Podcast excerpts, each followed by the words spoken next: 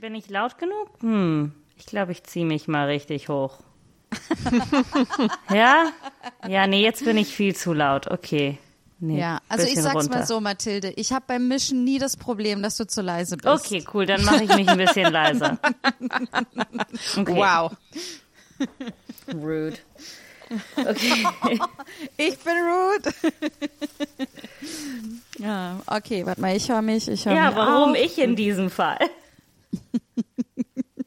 Ich sag nur, ich bin diejenige, die sich anschreien lassen muss, wenn sie es mischt. Das ist, was ich sage. Ich schreie ja nicht dich an.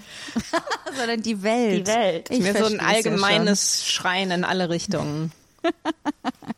Aber das ist nicht diese Folge, okay? diese Folge ist Liebe. Ganz viel Liebe. Aus Liebe kann man auch schreien. Das wissen wir aus der letzten Folge, Eben. ne, Antonia?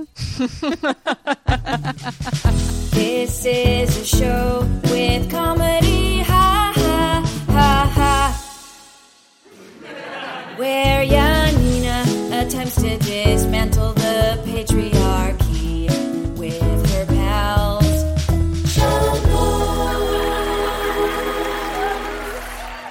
Hallo und herzlich willkommen zu Schamlos, dem Comedy-Podcast für niveaulose FeministInnen.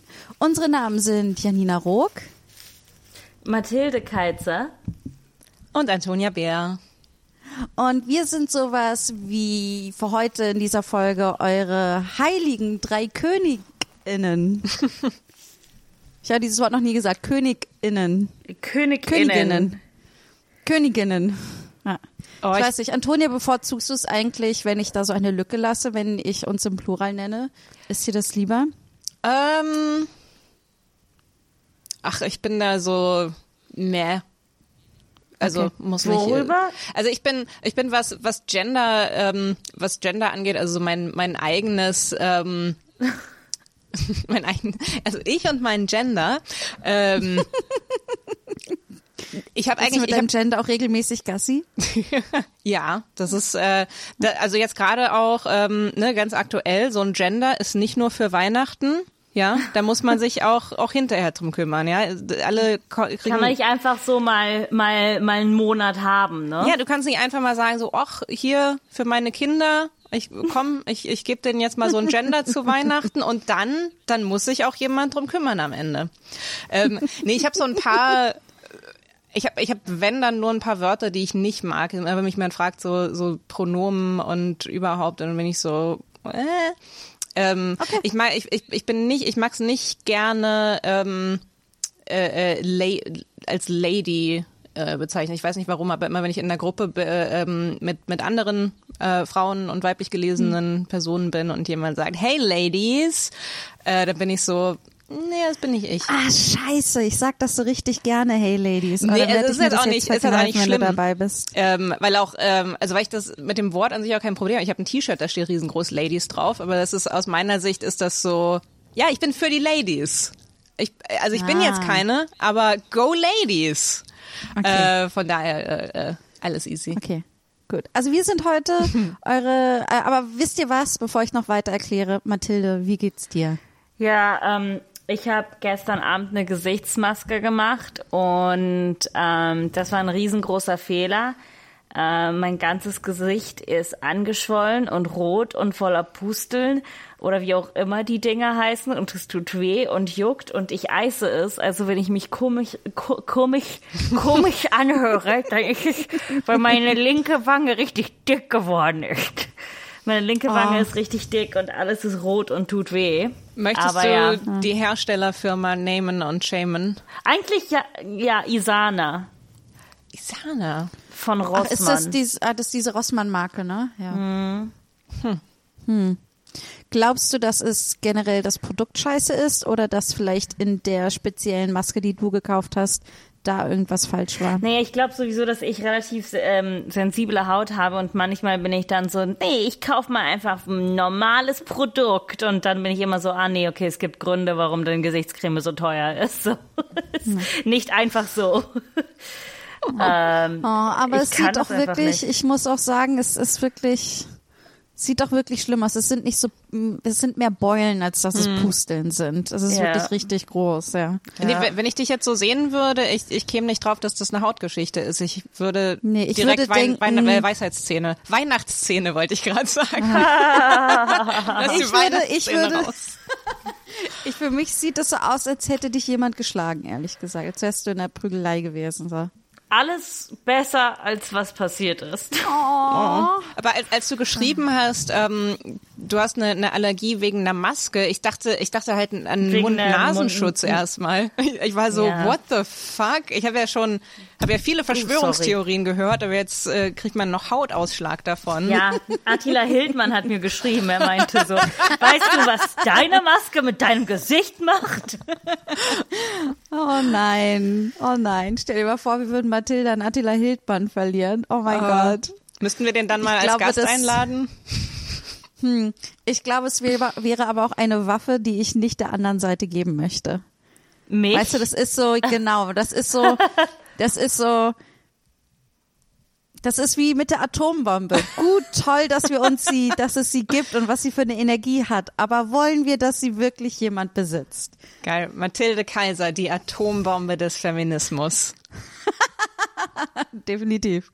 Ich finde, das ist die perfekte Tagline für Mathilde. Das freut mich.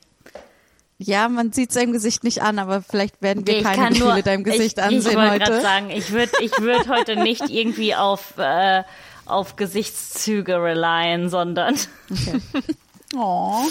ähm, ja, also falls Okay. ihr das hört, äh, ich wünsche euch besinnliche Feiertage, ihr Arschlöcher.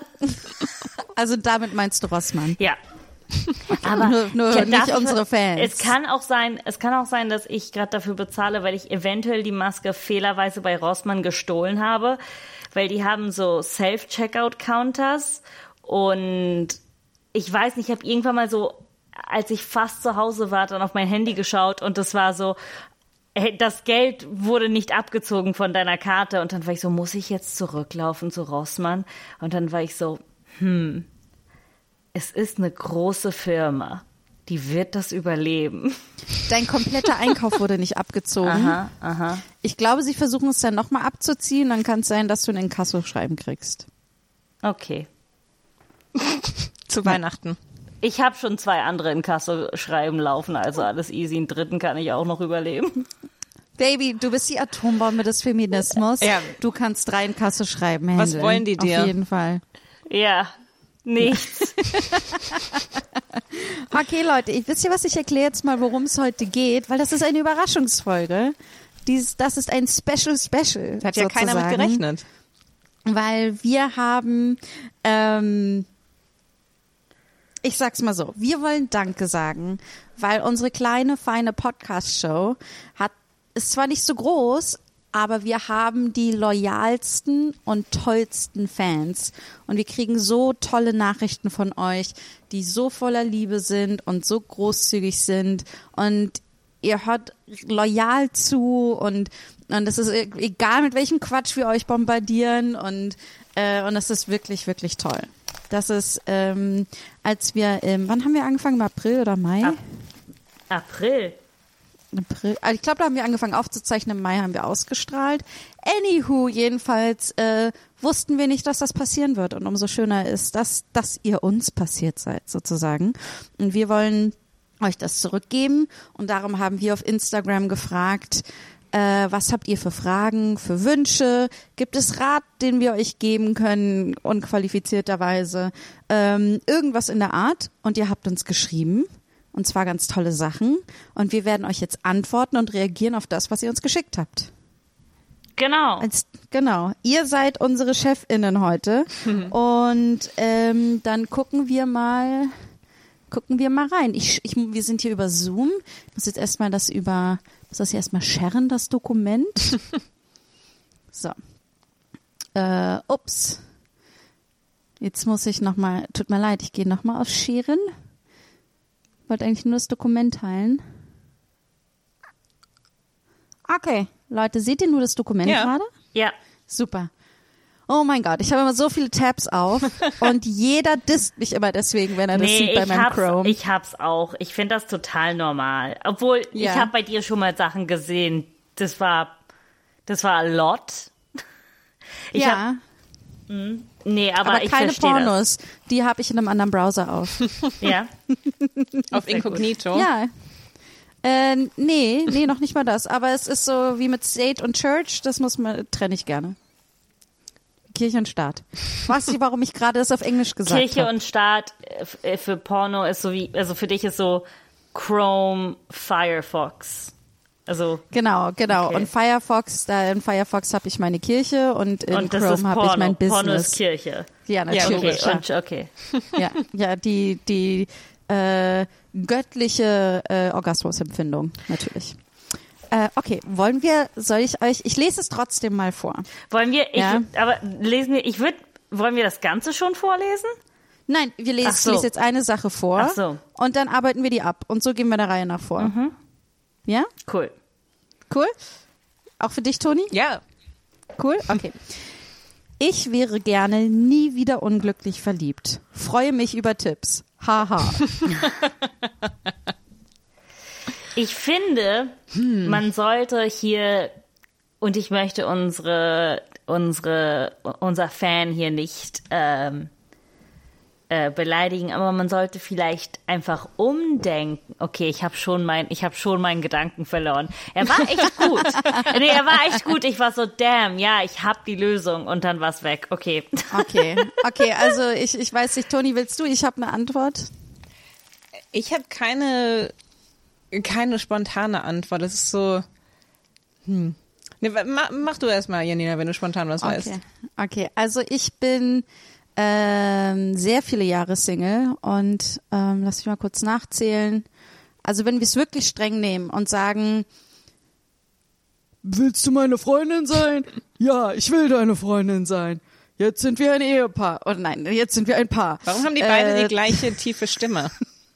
Oh, vielleicht- okay, Seit vielleicht wann, bin ich in mich seit wann selbst verliebt. kontrollierst du das, okay, Antonia? Okay, aber ich sag's mal so, also das, wenn wir es jetzt mal wirklich streng nehmen von ähm, zwei Menschen haben sich gegenseitig gefragt, wollen wir zusammen ein Paar sein? Und beide haben ja gesagt. Das ist das letzte Mal vor langer, langer Zeit passiert und das hat aufgehört, als ich 19 war und ich bin jetzt 35, ich bin offiziell 16 Jahre Single. Ungefähr. So. Und ähm, ich äh, war auch oft unglücklich verliebt in dieser Zeit und irgendwann hat das aufgehört. Und ich glaube, es ist, ähm, ich habe, ähm, ich, ich, ich erkläre es mal so. Was bei mir der Fall war, war, dass ich, ähm, also ich bin jetzt sehr glücklich Single, das möchte ich an der Stelle sagen. Ich bin sehr zufrieden mit meinem, meinem Leben und ähm, möchte natürlich, dass äh, eine Beziehung Teil meiner Lebenserfahrung im Allgemeinen ist. Ähm, aber ähm, da halt auch nur auch mit äh, der richtigen Person, mit der ich gerne mein Leben teile. Und äh, genau, jedenfalls, was bei mir so, was bei mir das Problem war, ist das, also ich weiß jetzt nicht, wo die, wo ihr lebt, wenn ihr gerade zuhört oder wenn ihr die Frage gestellt habt, aber stellt euch mal in Berlin zum Beispiel, in Berlin gibt es ganz viele Ruinen oder es gibt leerstehende Gebäude oder leerstehende Fabriken. Und ich bin eine Person, ich laufe die Straße entlang und ich sehe so eine Ruine und denke mir, geil, die kann ich renovieren. Ich will da einziehen in dieses Schrottteil und ich finde das großartig und ich will das, äh, will das so bearbeiten und anpassen, bis ich da optimal drin leben kann. Auch wenn das mehrere Jahre und viel, viel Geld bedeutet. Und ich glaube, genauso bin ich bei der Partnerwahl ganz lange gewesen, dass ich mir dachte, wow, dieser, bei mir sind es Männer immer gewesen, wow, dieser Mann, also bis jetzt, dieser Mann ist zwar eine Ruine, aber der hat so viel Potenzial. Wenn ich nur ganz viel Zeit und Energie reinstecke, wird er schon begreifen, was für ein toller Mensch er eventuell sein wird. Ne? Und ich habe mich mit sehr wenig sehr zufrieden gegeben und habe gehofft, irgendwann wird schon besser. Und das ist halt die falsche Herangehensweise. Ich finde schon, dass wenn man in einer Beziehung zusammen ist, man zusammen wachsen sollte. Aber man sollte sich nicht einen Partner oder eine Partnerin suchen, ähm, und dann sagen, irgendwann wird man schon dahin kommen. Und das hat mich halt sehr lange unglücklich gemacht, weil ich habe mich einfach in die Falschen verliebt sozusagen. Und irgendwann habe ich begriffen, ist schon cool, wenn ich einziehe und das Wasser läuft und es gibt Strom. Also quasi, du hattest so. keinen Bock mehr auf besetzte Häuser. Ja, ja, und ich glaube, besetzte Häuser, selbst in besetzten Häusern ist es so, dass man irgendwann zusammen, ähm, äh, dass man eine gewisse Infrastruktur zusammen hat. Ja, oder vielleicht bist du auch eine Ruine und ihr wollt zusammen eine Ruine sein und auf dem Ruinenlevel fühlt euch super. Das kann natürlich sein. Also ähm, ich glaube, man muss ähm, vielleicht schon das finden, was man will, aber was auch immer das ist, würde ich jetzt sagen, was du in der Partnerinnenwahl suchst, ähm, scheint nicht wirklich das zu sein, was du brauchst und Ähm, was du gerne hast. Weil ich glaube nicht, dass es so, ich glaube nicht, ich gehe jetzt mal davon aus, dass es nicht so ist, dass du dich die ganze Zeit in tolle Menschen verliebst und die verlieben sich nicht zurück, weil du nicht toll bist. Das glaube ich nicht, dass es das der Fall ist. Du bist Ähm, bestimmt toll. Meine Frage ist, es un bedeutet unglücklich verliebt immer so, dass man in die Person verliebt ist und die Person ist nicht in einen verliebt? Oder ist es unglücklich verliebt, keine Ahnung, weil es eine schwierige Beziehung ist? Nee, ich glaube, Ähm, unglücklich verliebt heißt meistens so nicht erwidert, oder? So habe ich es jetzt verstanden. Okay, okay. Aber das ist natürlich auch meine Brille, weil das waren die Weisen, wie ich unglücklich verliebt war. Wenn du, wenn du verliebt in jemanden bist und ihr und ihr seid in einer Beziehung und es läuft mehr Scheiße, als dass es gut läuft, dann würde ich sagen, pull the plug, baby. Ich glaube, ich glaube, was hilfreich ist, und Janina, ich glaube, das hast du in deiner Analogie ein bisschen auch gesagt, aber auch, ähm, wie man sich selbst sieht. Ähm, zumindest war es für mich jedes Mal, wenn ich so unglücklich verliebt war, war es dann ja, es hat sich dann so immer ähm, auf mich zurückgespiegelt. So, ich war dann nicht gut genug. Ich war nicht dünn genug, intelligent genug, interessant genug, lustig genug, cool genug. Und nie, und dann wurde es so, der Unglück kam ja auch durch die Unsicherheit, die dann vertieft worden ist. Und das ist ja so ein Kreis, so ein Teufelskreis. Und ähm, am besten ihn zu brechen ist zu sagen, hey, diese Person liebt mich nicht, ähm, scheißegal. Ne? So sagen zu können, das ist scheißegal, weil ich gut genug bin, dass die Person, die, dass es eine Person geben wird, die ich liebe, die mich zurückliebt und dass das nicht verloren geht. Ja, und ich glaube, das Problem ist auch, wenn man in dieser Situ Lebenssituation ist, dass man dann auch Menschen anzieht, Ja. die ähm, einen auch gerne ausnutzen in dem Moment, die viel nehmen und nicht vielleicht nicht dasselbe zurückgeben, die das vielleicht auch alles nicht checken. Ich will jetzt auch nicht sagen, dass sie bös, böse sind und ähm, das alles mit Absicht machen. Ähm, aber ich, das, es zieht halt auch eine gewisse Typ von Mensch, Narzisst und äh, Soziopath an, die man besonders, wenn man in seinen Zwanzigern ist, ähm, sehr oft findet, besonders wenn man in einer Großstadt lebt. Und ich glaube, das ist irgendwie, ja, ich glaube, das ist halt dann nochmal die, die tricky Kombination, ne, in der Situation, in der man sich selbst ist und äh, selbst befindet und wie man dann dadurch auch anzieht. So. Ich habe das Gefühl, da sind auch so, ähm, äh, äh, also es sind so unterschiedliche Komponenten, die da reinspielen in das unglücklich Verliebtsein. Auf der einen Seite ist eben dieses Ding, ähm, okay, da liebt mich jemand nicht zurück. Ähm, was heißt das für mich selbst? Muss ich da jetzt mein ganzes Selbstbild in, ähm, in Zweifel ziehen? Ähm, und dann eben diese die Komponente, ähm, ich finde die Person toll und ich hätte die gerne als Partner. Und ich frage mich so ein bisschen, ob das hilft dazu zu reflektieren, auch so ein bisschen das so als, äh, äh, als Lernmöglichkeit zu sehen, so zu schauen, so was, was zieht mich denn an dem an? Was kann ich da, also liegt das vielleicht daran, dass ich da was reinprojiziere oder sind das ähm, Qualitäten, die ich bei meiner Partnerin äh, mir in Zukunft wünsche? Also so Introspektionsmöglichkeiten daraus ziehen vielleicht. Ja, aber das ist ja auch voll dieses Ding so, ähm, zumindest, ich meine, ich bin immer noch in meinen Zwanzigern, aber wenn ich so zurückdenke an, an unglücklich verliebt sein, war das auch ganz oft so, dass man eher in die Idee einer Person verliebt war. Ja. Oder so, man hat halt einfach etwas mit, mit dieser Person erlebt, manchmal, was super intensiv ist oder war. Und das äh, bedeckt dann die Realität über einen Menschen. So, ich hatte so, äh, ich hatte mal so einen Typen äh, in der Uni und ich habe mich so voll in den verknallt und ich war so, okay, ich muss mit ihm schlafen. Und das war eine der wenigen Male in meinem Leben, wo ich echt so war, so ich muss mit dieser Person schlafen. Das wird jetzt passieren. Und ähm, ich weiß noch, What er a war. mission. Ja, ich war, ich war so Woman on a Mission. Ich werde mit dieser Person schlafen. Und er war der beste Freund auch noch aus Schulzeiten von einem, von einem Freund von mir. Und für mich war irgendwie so, er, er wollte mich nicht, er wollte mich nicht. Und ich, ich, und das hat mich halt immer mehr in ihn verlieben lassen.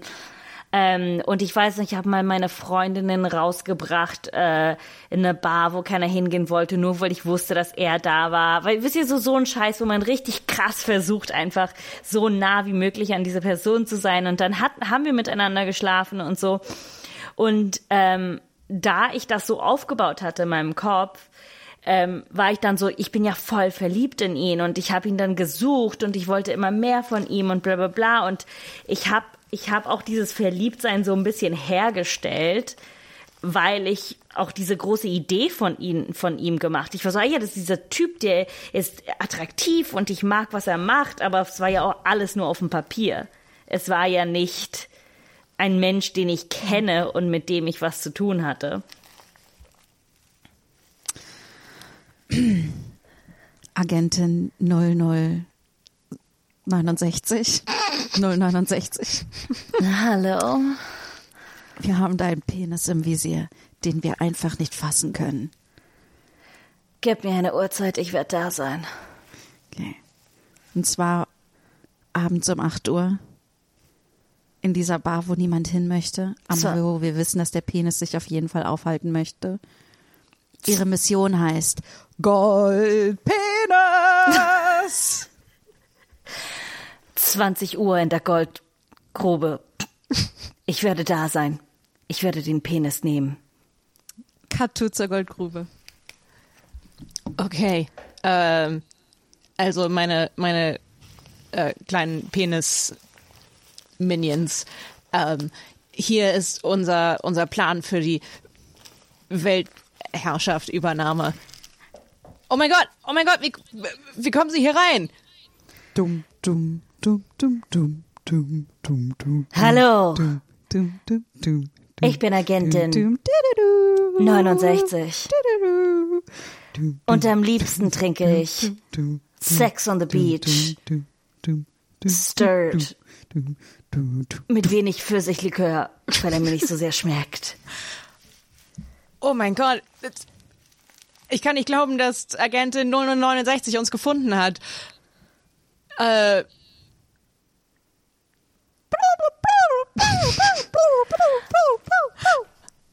Und jetzt, meine kleinen Penisse, ist alles für euch vorbei.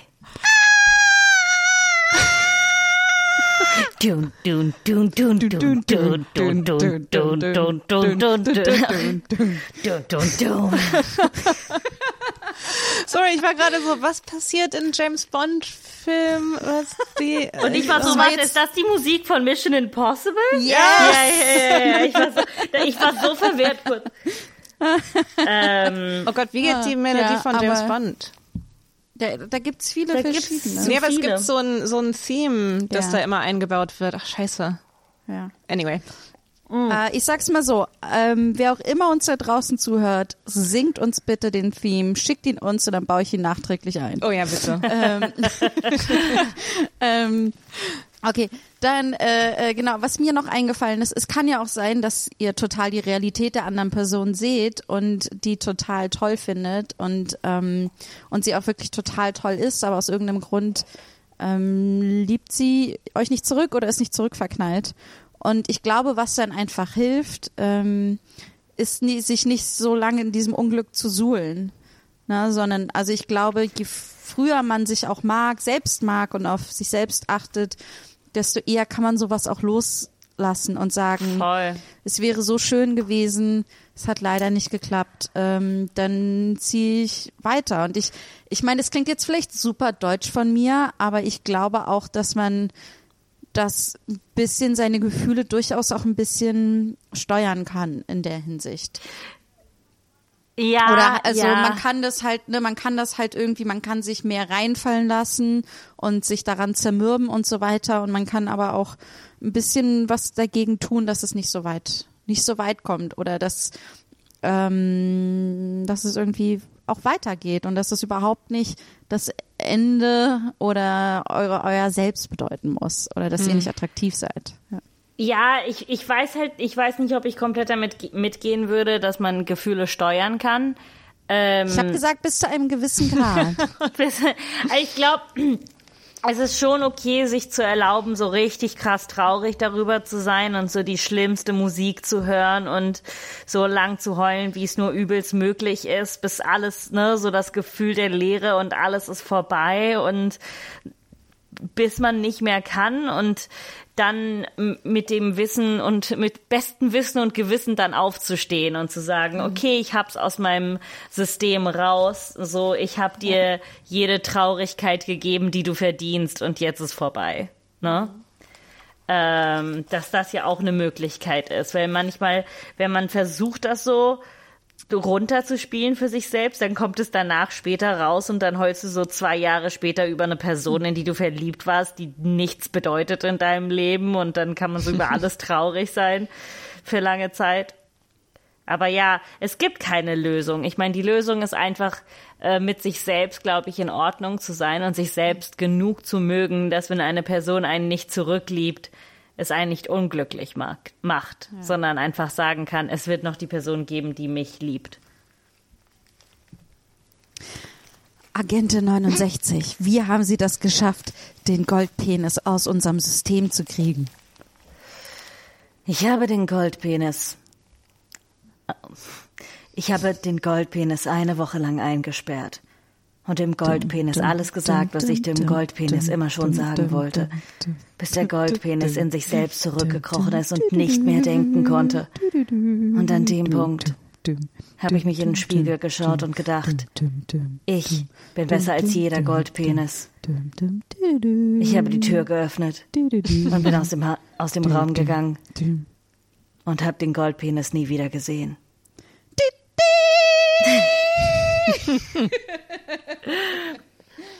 Ah, es war wieder Mission Impossible, es tut mir leid. Mir ist Also noch nicht alles, die was James wir Bond haben. Melodie eingefallen. alles, was ich habe zumindest.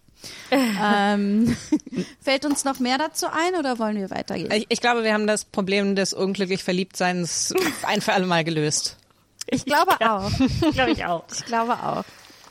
Ja. Ähm, okay. Ich möchte gerne wissen, wie ich mich fürs Kochen begeistern kann, fragt eine Hörerin. Ähm, Mathilde, wollt du bist jetzt erstmal ganz ruhig. antworten? wollt, wollt ihr erstmal antworten? Also ich, ich, ich koche super gerne, aber ich gehöre auch nicht zu den Menschen, die nur essen, weil sie essen müssen. So Menschen gibt es ja immer, finde ich ein bisschen befremdlich, aber also für mich hat Essen sowieso schon immer was mit Genuss zu tun, darum war es für mich auch einfach, das zu, zum Kochen zu kommen. Aber ich habe, was ich oft beobachte, ist, dass Leute im Kopf so eine riesenkrasse Idee haben, dass es so ein super fettes Mahl sein muss, wo man drei Stunden oder den ganzen Tag dran kochen muss. Und ich glaube, was helfen würde, ist etwas, man es doch gar nicht so gerne macht, was super einfaches zu machen, was nicht lange dauert und was gut schmeckt dann. Also ich würde, ähm, ich würde da mitgehen, also gerade wenn du irgendwie anfängst, dich ähm, überhaupt für, mit Kochen zu beschäftigen, äh, ich würde immer erstmal mit was ganz Einfachem anfangen. Ähm, ich koche eigentlich auch gerne. Ähm, ich habe aber so ein bisschen äh, nicht die Aufmerksamkeitsspanne für so Sachen, die wahnsinnig kompliziert sind. Deswegen, äh, ich mache das bis heute, dass ich ähm, auf der äh, auf, auf der App oder der Webseite meines Vertrauens so ähm, äh, BBC Good Food hat zum Beispiel einfach diese Ich wollte, Kategorie. ich, nee, komm, sei ehrlich, du benutzt chefkoch.de, sag es doch. Nee, ich bin nämlich, pass auf, ich würde chefkoch.de tatsächlich benutzen, wenn ich mehr Ahnung von Kochen hätte. Weil ich traue mir einfach nicht zu, bei Chefkoch zwischen, auf Anhieb zwischen Rezepten zu unterscheiden, die, die gut sind und die die irgendwie so ein Scheiß sind. Ich, ähm, ich traue da auch der Benutzerbewertung nicht. Ich traue Leuten nicht, die Wörter wie Göttergatte benutzen. Deswegen, also bei, von Chefkoch lasse ich komplett die Finger, weil ich da, ähm, ich, ich glaube. Aber dann könntest du so schreiben, schreiben die, Gö, die Göger fand das toll und die sind alle so, die Göger? Queering, Chefkoch. Ähm, aber das heißt, aber das heißt, du empfiehlst äh, so Rezepte, so BB, was war das BBC? Also BBC Good? Good Food hat so eine App. Ähm, äh, und immer wenn ich wenn ich keine Ahnung habe, was ich was ich kochen will und weiß, aber ich ich will irgendwas kochen, dann gehe ich einfach in die ähm, in die die Quick und Easy Kategorie und äh, guck so lange, bis mir irgendwas gefällt. Ähm, ja, also ich würde sagen, äh, prinzipiell, wenn jemand, also äh, ähm, ich, sage das jetzt, ich, ich kenne die, die ähm, Person, die das geschrieben hat und ähm, bin mir auch relativ sicher, dass, dass, dass sie kocht und, und, und, und sich jetzt nicht weigert, das zu tun. Aber insgesamt glaube ich, für jeden, der die Leidenschaft dafür ähm, finden will oder sich begeistern will, das Erste, was super hilfreich ist, ähm, ist für andere zu kochen. Das ist so ein großes Ding. Ähm, und das bedeutet nicht schwierige Sachen zu machen. Es, es reicht auch einfach mal, ähm, eine Tomatensauce selber zu machen und Freunde einzuladen und zu sehen, wie andere Menschen dein Essen essen. Ähm, ich glaube, das macht große Begeisterung, weil du siehst ja dann immer ein fertiges Produkt, was dann von, was du gemacht hast, was von jemandem konsumiert wird. Und ich glaube, da ist sehr viel äh, Power drin. Ähm, äh, das andere, was, was, für mich ist das auch eine schwierige Frage, weil ich war ja schon als Kind schon immer begeistert, weil ich, mir das so ein bisschen in die Wiege auch getan, äh, getan wurde. Ähm, aber das andere ist auch, wenn man zum Beispiel viel aus isst, keine Ahnung, viel zum Beispiel beim Thailänder bestellt oder isst oder zum Vietnamesen oder so, dass man zum Beispiel sagt, so, okay, was ist etwas, was ich dort gerne esse und wie kann ich das selber machen? Und es wird sich sehr schnell herausstellen, dass es eigentlich super einfach ist, zum Beispiel eine Sommerrolle zu machen oder ein Massaman-Curry. Ne? Äh, Und wenn man das dann einmal selbst gemacht hat, hat es dieses, dieses Gefühl von, wow, holy shit, ich kann das, das, ich kann das auch. Äh, Und ich glaube, das ist ein richtig geiles Gefühl. Ähm, dann würde ich auch sagen, sich jeden Shortcut zu erlauben. Äh, ich lasse Janina erstmal die Szene machen. Ähm, ja, hallo Herr Richter. Ich wollte Ihnen nur, ähm, ich wollte Ihnen nur sagen, dass ähm, Sie machen zwar tolle Bilder und so, die Sie so malen, das ist wirklich großartig. Ähm, aber ich habe es einfach mal zu Hause selbst ausprobiert Oh, okay. und wollte sagen, dass ich, ähm, ähm, dass ich Ihnen alle Ihre Bilder jetzt zurückgebe.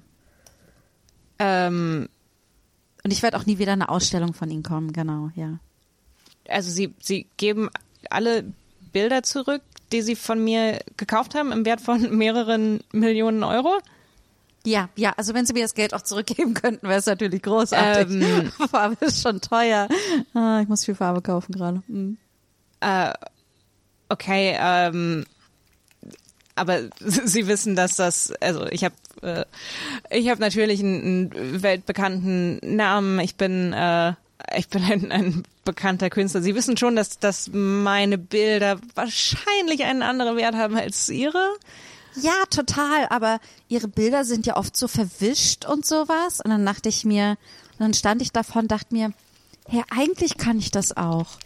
Und dann habe ich was gemalt und Okay. habe da einfach drüber gewischt und dachte mir, ja, Also ich wie ein Richter. ähm, also als als Künstler, wow, als das war so empowernd. als, als Künstler muss ich sagen, ich finde das, ähm, das, das ist natürlich für mich auch ein großes Kompliment, dass meine Kunst äh, sie inspiriert und, und ich, ich finde, ich finde, alle Menschen sollten sich künstlerisch ausdrücken, aber ähm, es gibt wahrscheinlich doch einen qualitativen Unterschied zwischen meinen und, und ihren Bildern. Ach ja?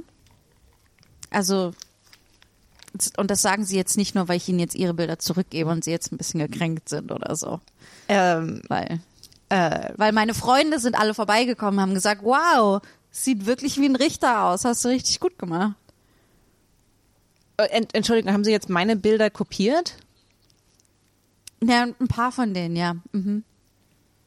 Und ich Ähm. habe sie auch ins, äh, ich habe sie auch ins Museum gehängt. En, Und äh, keiner ist, kein, niemandem ist der Unterschied aufgefallen. okay, en, en, Entschuldigung, aber das sind, äh, äh, das, das ist ein Plagiat, das wissen Sie, oder?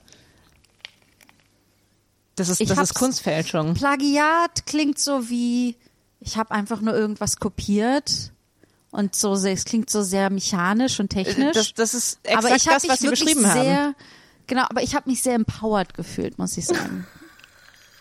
Okay, Es war ein sehr befreiendes, großartiges Gefühl, was weit über die Kopie hinausging. Okay, wie, wie gesagt, ich ich finde das äh, ich finde das wunderbar, dass dass Sie da eine ähm, eine künstlerische Ausdrucksform gefunden haben. Ähm, aber äh, das geht einfach nicht, dass Okay, Sie okay. dass dass Sie Ihre Bilder als meine ausgeben. Okay, ähm, okay, dann kommen wir vielleicht zu dem nächsten, warum ich hier bin. Ähm, ich habe mit ihrer Frau auch geschlafen. Entschuldigung? Das ist so, die, das ist kein Plagiat, Plagiat, das war empowering. Warum kam das noch nie als ähm, Ja, als genau. Ausrede von der wie heißt sie Frau Frau Giff- Der Giffey? Franziska Giffey. Ähm, Shortcuts, da waren wir eben. Shortcuts, ah, genau, zum Beispiel Shortcuts, Plagiate. Man, Plagiat, zum Beispiel Plagiat. Nee, aber so zum Beispiel, wenn du ein Curry machst, so fang nicht sofort damit an, deine eigene Currypaste zu machen. Wisst ihr, was ich meine? Oh so, Gott, es gibt Leute, die ihre eigene Currypaste machen. ja. You're looking at her. ähm, aber, aber nicht, nicht immer und definitiv so, so sowas. Ähm, ähm, was anderes, was glaube ich super geil ist, ist, was mir auch oft passiert ist, dass mich Leu dass mir Leute fragen, so, ah, ich liebe es, bla bla bla zu essen. Keine Ahnung, Linsen. Aber ich traue es mir nicht, die selber zu machen. Ähm, dann ist es auch geil, wenn man zum Beispiel eine Zutat hat, wo man sagt, so ich liebe diese Zutat, dass man einfach lernt, mit dieser Zutat zwei, drei Sachen zu machen äh, und sich quasi so nur ein Arsenal an kleinen Rezepten äh, aufzubauen, ähm, auf die man immer zurückfallen kann. Ähm, und dann so richtig blöde Sachen, so man kann sich keine Leidenschaft aneignen, wenn man sie nicht hat. So, es kann auch, es gibt auch Leute, die keinen Bock auf Essen haben. Ähm, aber wenn du sagst, so, ich möchte jemand werden, der sich für Kochen begeistert, dann find zwei, drei ähm, Instagrams, die du folgen willst, weil die geile Bilder posten und du auch Bock hast, das zu machen, was die machen. Finde eine Webseite, die du magst, wo die Rezepte geil sind. Ähm, aber hab auch nicht so diesen Druck, dass die Sachen immer perfekt sein müssen und dass du große Sachen machen musst. Ich meine, das Geilste ist eigentlich zu wissen, so ich kann eine geile Pasta machen, wenn vier Leute vorbeikommen und ein äh, essbares Salatdressing und ein, du hast schon eine Dinnerparty. Du kaufst ein Stück Käse dazu und bist fertig. So, Ja. ich glaube, es gibt sehr viel Druck, was es gibt einen riesen Druck, der aufgebaut wird äh, von Leuten wie mir, die einen dann so äh, äh, anmotzen, weil die Sahne in die Carbonara machen. Ja. Ich, ich denke auch, dass ähm, auch ein Schritt sein könnte, überhaupt mal qualitativ hochwertiges Essen zu essen. ja. Ich, mir ja, fällt ja, nämlich auch immer wieder auf, wie wenige das eigentlich tun. Ähm, und ich glaube, wenn man wirklich mal so ein, es fängt zum Beispiel bei Käse an, ja, dass man sich nicht den ja billig Käse, der eigentlich ein buttriger Block ist, irgendwie zu holen, sondern vielleicht einen, der ein bisschen mehr was kostet und einfach mal zu schmecken, wenn man Käse mag natürlich, wenn man und äh, nicht vegan ist, aber äh, sowas in der Art. ne? Also einfach mal Absolut. ein Upgrade in der Qualität irgendwie könnte vielleicht auch schon helfen, warum es Sinn, also warum das was Sinnliches und Leckeres sein kann. Und auch das Geile ist auch so, ähm, aus, wenn man gut aus ist, ähm, das hat mich zum Beispiel damals in New York richtig doll geprägt. Ich, hat- ich habe immer gerne gekocht, ne? Aber so, und in Italien ist das Essen geil, ohne Frage. Aber im Restaurant isst du halt immer den gleichen Scheiß, ne? Es ist jetzt nicht so, okay, das ist jetzt fies, das meine ich nicht. Es gibt auch richtig gute Restaurants. Aber so, in Rom kriegst du in den meisten Orten halt das Gleiche. Ähm, und das war für mich auch so eine Erweckung, einfach in New York in so vielen unterschiedlichen Restaurants zu essen und so viele unterschiedliche auch Essenskulturen kennenzulernen. Und das macht dann Bock, das mehr zu machen und, und näher kennenzulernen. Ähm, also man kann sich nur für Kochen begeistern, wenn, wenn man auch für Essen sich begeistert. My two cents. Hast du noch was, Toni, oder wollen wir zu der nächsten Frage übergehen? Wir können gerne zur nächsten übergehen. Okay. Oh, die ist, auch sehr Themen, gut. eh, gehört zum se- selben Thema. Wie lange sollte der maximale Zeitabstand zwischen Mahlzeiten beziehungsweise Snacks sein? Und wir, zählen wir die Nacht hier mit oder nicht? Aha, das ist eine gute Frage. Die was mit? Die Nacht. Die Nacht. Also die, Ach so. ich würde sagen, in, in Wachzeiten. Oder? Ich würde sagen, wann immer man wach ist, um genug ist, um zu essen. Ich würde sagen, die der maximale Zeitabstand zwischen Mahlzeiten beziehungsweise Snacks sollte hm, maximal, maximal, also nicht mehr als, ja. nicht mehr als vier Stunden. Also grundsätzlich würde ich sagen, im, hör auf deinen Körper. Hast du großen Hunger, dann ist eine große Mahlzeit. Hast du Lust, nur so ein bisschen so ein, so ein bisschen Party in deinem Mund zu haben, dann ein Snack. Ähm, und ich würde gar nicht so sehr auf die Zeit achten. Aber Das wenn man jetzt auf die Gefühl. Zeit achten Aber würde, ich- was Aber das wäre das ich aber, Maximale? ähm, naja, das muss ja, also Zeitabstand, muss das jetzt unbedingt eine Stundenangabe sein? Weil das finde ich äh, eigentlich eine, äh, äh, was Janina gemeint hatte, finde ich eigentlich sehr sinnvoll. Der, der maximale Zeitabstand sollte sein, bis man das nächste Mal Appetit verspürt.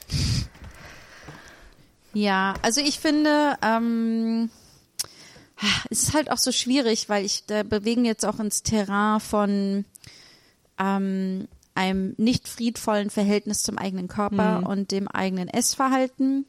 Und ähm, das ist etwas, was ich überhaupt nicht äh, oder äh, wo ich sehr dran arbeite, äh, in den Frieden zu kommen. Darum kann ich das total verstehen. Ähm, ich habe das Gefühl, das Beste ist, auf das Intuitive zu gehen. So.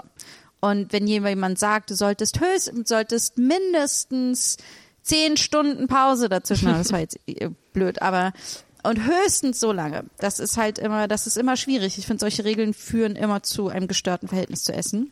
Ich finde aber, man, Äh, man merkt. aber ich finde, ist, aber ich finde, es ist gut. Ich glaube, es ist gut, ein bisschen Pause zu haben, weil wenn du richtig voll bist, kannst du den Snack vielleicht nicht so genießen und er kann nicht seine volle Power entfalten, wie wenn du vielleicht ein bisschen Pause hattest. Aber selbst das möchte ich nicht begrenzen. Das ist nur etwas, was ich beobachtet habe, aber an mir selbst. Aber ich mich. finde, man merkt schon wieder, dass wir die besten Fans haben, weil die Frage nicht heißt, wie lange sollte der min minimale Zeitabstand sein, Mhm. sondern der maximal. Also es geht nicht darum, so, ah, wie lange musst du mindestens warten, sondern, Mhm. nee, aber ich finde, äh, ja, also 100, 100 pro, was du gesagt hast, Janina, also der, der Körper weiß da in der Regel am besten Bescheid. Und wenn du denkst, oh, ich könnte jetzt was essen, dann ist das wahrscheinlich ein Zeichen, dass der Zeitabstand lang genug war und dass es jetzt Zeit ist, was zu essen. Mathilde ist überraschend still dafür, dass sie eine Snackmeisterin ist eigentlich. Nee, also für mich ist das sowieso schwierig, weil ich ja eine absolut ähm, neurotische Art und Weise habe, damit umzugehen. Darum kann ich das ja auch nicht kommentieren. Für mich ist ganz klar, dass man dreimal am Tag zu den Mahlzeiten ist. So, also ich, ich kann das sehr schwer kommentieren, weil das für mich sehr reglementiert ist. Ähm, was nicht unbedingt gut ist. Ähm, was auch Also nicht ich- bedeutet, dass ich nicht snacke. Absolut nicht, aber ich vermeide es schon. Ähm, aber ich vermeide es, weil ich mich dann auch nicht zurückhalten will, wenn ich esse. Und wenn ich, wenn ich snacke, dann habe ich weniger Lust auf die wahre Mahlzeit. Ähm, und ja. Wenn man auch vom höchsten, ich glaube, was ja auch gerade sehr, ich weiß nicht, ob das dahinter steckt, was ja in ist, ist ja auch die, das Intervallfasten, wo man sagt, man isst nur acht Stunden am Tag oder sowas. Ähm, Das ist etwas, was ich durchaus gerade mache. Aus gesundheitlichen Gründen habe ich es angefangen und ich habe gemerkt, dass das super gut passt, einfach zu dem, wie ich gerne esse und ich esse nicht viel zum Frühstück. Und ich habe, bei mir ist es aber so, ich habe dann mittags Hunger und es ist dann nicht nach 16 Stunden, aber nach ein paar Stunden und es sind dann innerhalb von einem kürzeren Zeitfenster habe ich vielleicht zwei große Mahlzeiten und snacke zwischendurch viel. Ähm, aber das ist etwas, was sehr gut zu mir in meinem Alltag passt und mit dem, zu dem ich mich nicht zwinge. Ähm, und der, das mir sehr natürlich kommt. Aber ich finde gleichzeitig, wenn ich zu lange warte, ich werde hangry. Ich werde an irgendeinem Punkt, ich merke, das sind so die wenigen Momente, wo ich äh, meine, ich versuche, ich, ha, ich habe durchaus ein, eine Harmoniesucht und äh, versuche darum, möglichst jeden Ärger und jede Wut und genervt sein zu unterdrücken oder in Traurigkeit zu verwandeln. Und ich merke, der einzige Moment, wo ich das nicht machen kann, ist, wenn ich hangry bin. Also wenn ich so hungrig bin, dass ich wütend werde. Und ähm, darum würde ich sagen, das wäre für mich das Maximale. Kurz bevor du wütend wirst, weil du so hungrig bist, Finde ich hervorragend. solltest du essen. Ja. Immer Nüsse in der Tasche haben, sage ich.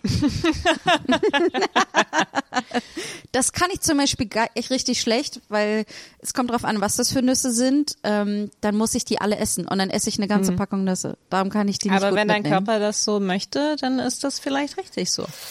Aber da muss ich dann auch mal eingreifen, weil ich glaube, dass das ähm, leider wegen der Art von Sachen, die wir essen, das stimmt. Also zum Beispiel, wenn du äh, was Süßes isst, was mit Zucker oder was super Salziges, ist es ja nicht nur dein Körper, der sagt, ich will jetzt essen oder ich habe Hunger. Weil wir essen dann Sachen, wo unser Geschmackssinn von den Leuten, die diese Sachen produzieren, so gemacht ist, dass er sagt, isst die ganze Packung auf. Und ich glaube, da muss man aufpassen, wenn man das sagt, weil das, das ist dann, dann, dann hast du das Gefühl so, oh, mein Körper braucht jetzt diese ganze Packung Chips zum Beispiel. Ja, ja. Ähm, aber das ist ja, es ist, es ist so, nee, nee, diese Chips wurden auch so designt, dass du die ganze Packung jetzt sofort isst und später mehr kaufst. Ja. Ähm, und ähm, das ist, glaube ich, schon noch eine wichtige Distinction, die man machen muss. Wenn du, wenn, wenn du sagst, okay, ich esse jetzt diese, diesen ganzen Beutel Radieschen und ungeröstete Mandeln, ja, dann hast halt einfach Hunger. Die, die Natur hat die Radieschen nicht so gemacht, dass du so krass Bock drauf hast. So, klar, Radieschen sind nice, aber bis zu einem bestimmten Punkt. Äh, aber Pringles sind halt so gemacht, dass du sagst, so, ich habe krass Bock, jetzt eine ganze Tube Pringles aufzuessen. Ja. ja, Pringles sind so die Fuckboys unter den Essen. ja. ja. Ähm, ja, aber leider Gottes gilt das ja auch mit allem, was super süß und super salzig gemacht ist. Weil wie, wie, wie unser Gehirn drauf reagiert. ähm, wollen wir weitergehen? Noch Ja. was? Uh, jetzt kommen wir zu einem. Ach, wir haben so schlaue, so schlaue Fans. Das ist, macht, ist jetzt ein bisschen unangenehm. Wie reden wir mit sogenannten Querdenkern?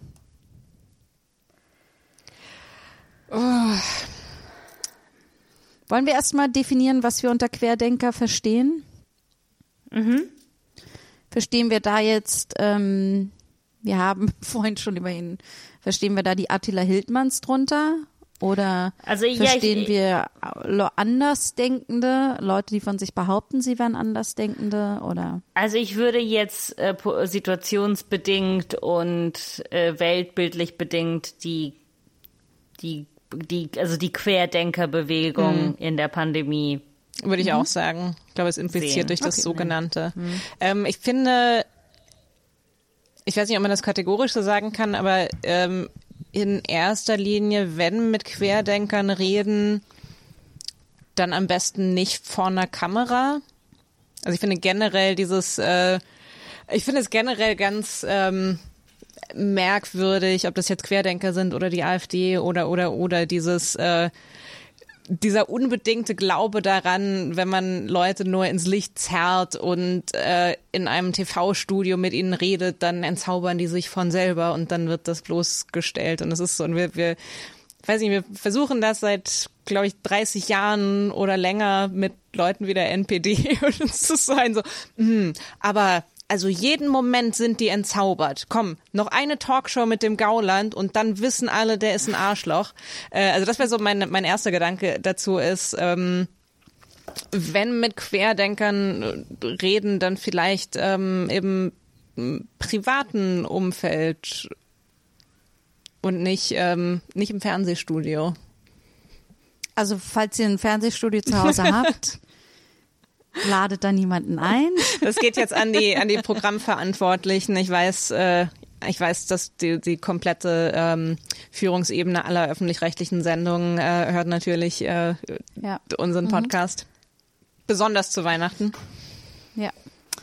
Ähm, also ich, ich, ähm, ich habe jetzt tatsächlich in der Familie, ähm, ich, ich nenne sie mal eine Nichte, das ist ein bisschen andere Verwandtschaftsverhältnis, aber so ungefähr ähnliche Dynamik, ähm, die ich sehr, sehr liebe und äh, die durchaus, also sie würde sich jetzt, glaube ich, nicht als Querdenkerin bezeichnen, aber die glaubt, dass das alles Quatsch ist und auch findet, man sollte keine Masken tragen und so. Und ähm, das ist halt insofern krass, weil man halt sieht, um sie rum in der Familie glaubt es niemand.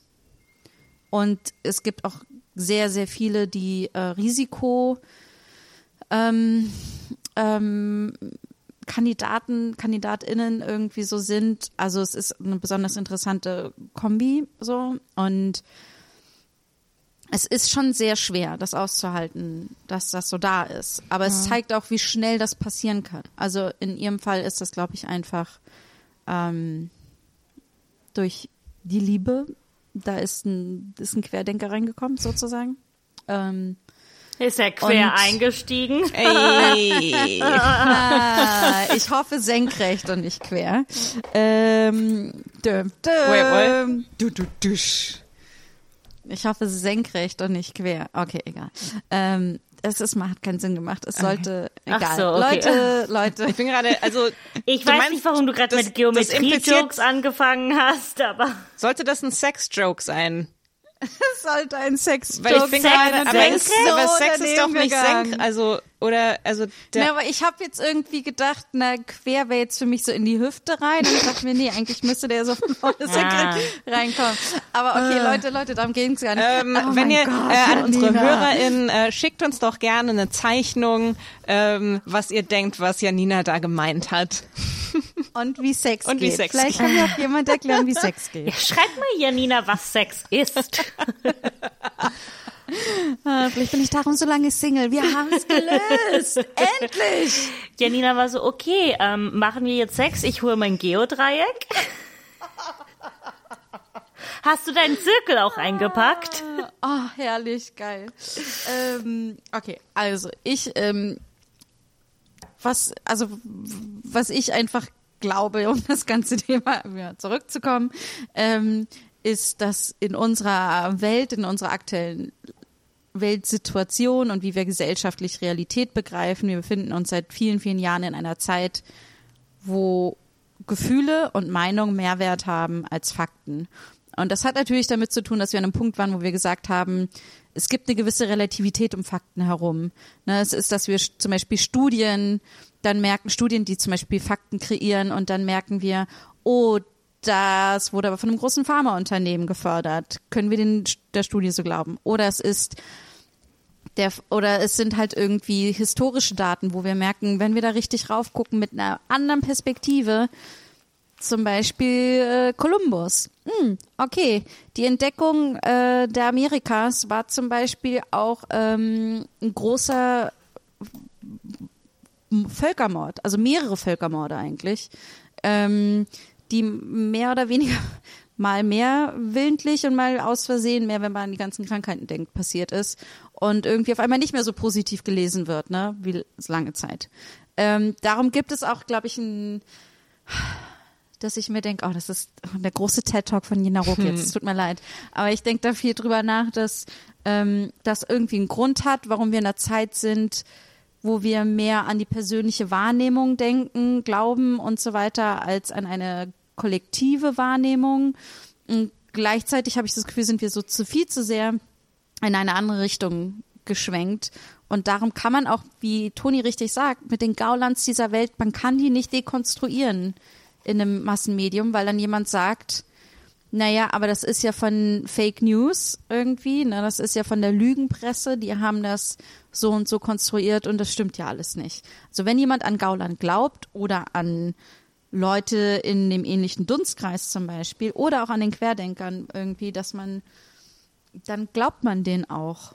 Und ich glaube, es kommt auch, wenn wir jetzt an meine Familiengeschichte zurückdenken, irgendwie, es hat auch was mit zu tun, wen, wer, wen wir lieben in unserem nächsten Umfeld, glaubt was und sind wir loyal ihm, ihm gegenüber und glauben wir darum dasselbe. Naja, das ist Ja. ja auch, ich möchte das jetzt definitiv nicht ähm, gleichstellen, aber äh, wenn deine Eltern religiös sind, wirst du ja auch getauft und machst vielleicht dann und oder nicht getauft. Also du, die Chancen, dass du religiös bist, sind dann höher, als wenn deine Eltern es nicht sind. Ne, natürlich. Wer auch immer, mit wem du die meiste Zeit verbringt, äh, verbringst, ähm, be beeinflusst natürlich auch deine Gedanken und dein Glauben. An Also ich muss immer. das zum Beispiel auch sagen, dass ihr beiden mich zum Beispiel auch total darin beeinflusst, wie ich etwas einschätze. Ja, ja, klar. Ja, also dass ähm, eure Meinung zum Beispiel hat ein wahnsinniges Gewicht. Das heißt jetzt nicht, dass ähm, dass, äh, dass ich nicht meine eigene Meinung habe, aber sie ist durchaus, wenn ich mir unsicher bin und ihr mir sagt, nee, Janina, das ist absoluter Schwachsinn oder nee, es sollte so sein oder ja, es ist genau richtig, dann beeinflusst mich das stark. Ne? Also es ist so, ich kann mich da jetzt zum Beispiel auch überhaupt nicht rausnehmen, dass mein Gehirn super anders funktioniert. Das ist so funktionieren Nee, Menschen, glaube ich, einfach. Ähm, ich habe, ähm, ich glaube, das habe ich mal in einem, in einem Podcast gehört. Äh, es gibt eine sehr ähm, beängstigende Studie über ähm, so internalisierte Biases und so. Ähm, ich, krieg, ich weiß nicht mehr, was der Versuchsaufbau war, aber jedenfalls ähm, war die ist die Interpretation, dass wenn du ähm, einen sehr ähm, einen sehr tiefen äh, überzeugten Glauben an etwas hast und dir zeigt jem und dir, dir gibt jemand ähm, Informationen, die das Gegenteil aufzeigen, dann ist dann glaubst, äh, dann verfestigt sich der Glaube an an die falschen Fakten noch mehr. Also das heißt, Ja, das habe ich, wo- ich glaube, ich habe was ähnliches auch gelesen. ähm, oder ich habe das, glaube ich, gerade sehr, sehr umständlich erklärt, aber im Prinzip so, dir gibt jemand Fakten, also jetzt mit, mit Corona, du sagst, ja, Corona, das ist doch, das haben doch alles die Pharmakonzerne erfunden. Und dann, und dann gibst du ihnen diese, fütterst du jemanden mit, mit Fakten und mit Artikeln und so. Und das macht es wahrscheinlicher, dass er noch fester dran glaubt. Also es ist teilweise kontraproduktiv, Fakten zu geben. Deswegen, ähm, also das habe ich so gehört und war so, okay, cool, cool, cool, cool, cool, cool.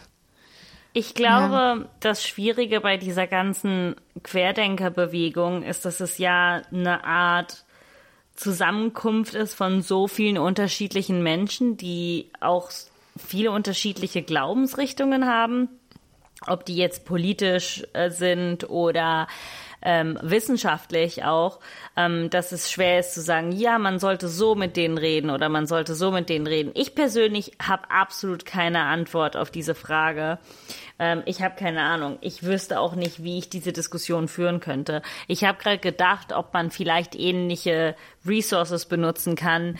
Ähm, da können wir sicherlich auch was teilen. Ich meine, es gibt ganz viele wunderbare Aktivistinnen, die Resources geteilt haben. Wie redet man mit seiner Familie über Rassismus oder über rassistische, ne, ob man vielleicht da ähnliche Angehensweisen finden könnte. Ähm, mein Problem damit ist halt dieses, was du gerade meintest, Toni, ist diese Idee so, ich glaube nicht, dass wenn sie mit Fakten konfrontiert werden, die auf einmal sagen so, Eureka, hatte ich nicht gesehen. Danke. So. so. Ja, ich glaube, ja, ja, ich glaube, das war halt der Punkt, den ich eben machen wollte, ist, dass ähm, also alles jedes Mal, wenn ich jetzt zum Beispiel im Bereich Feminismus, wenn ich darüber mit, ähm, das, das habe ich zum Beispiel bei Freunden gemerkt, irgendwie, die jetzt von sich nicht sagen würden, sie sind Sexisten, die aber durchaus nicht dieselbe feministische Weltsicht teilen wie ich. Und das, ich habe das, äh, es gibt einige, es gibt eine Geschichte, die wir alle drei teilen, aber es ist auch, ich habe es auch bei anderen Freunden gesehen, wenn es an Momente ging, wo ich gemerkt habe, hey, wo ich dann erklärt habe, guck mal, das tut mir jetzt weh und ich glaube, das passiert aus einem gewissen sexistischen Grund und so. Und das einfach, ähm, das irgendwie an mir und an einem Gefühl und an, an etwas Persönlichen erklären konnte, dass da meine Freunde Dinge eingesehen haben Aber wie und dann verstanden und dann verstanden und dann irgendwie sich ein bisschen was verändert hat, weil sie die Emotionalität dazu hatten, weil sie sagen wollen, ich will nicht, dass meiner Freundin das passiert. Ich will nicht, dass meiner Kollegin das passiert. Oder so. Weil, aber wie würdest das du dann reagieren, wenn die sagen, Feminismus gibt es nicht, das ist von Bill Gates erfunden?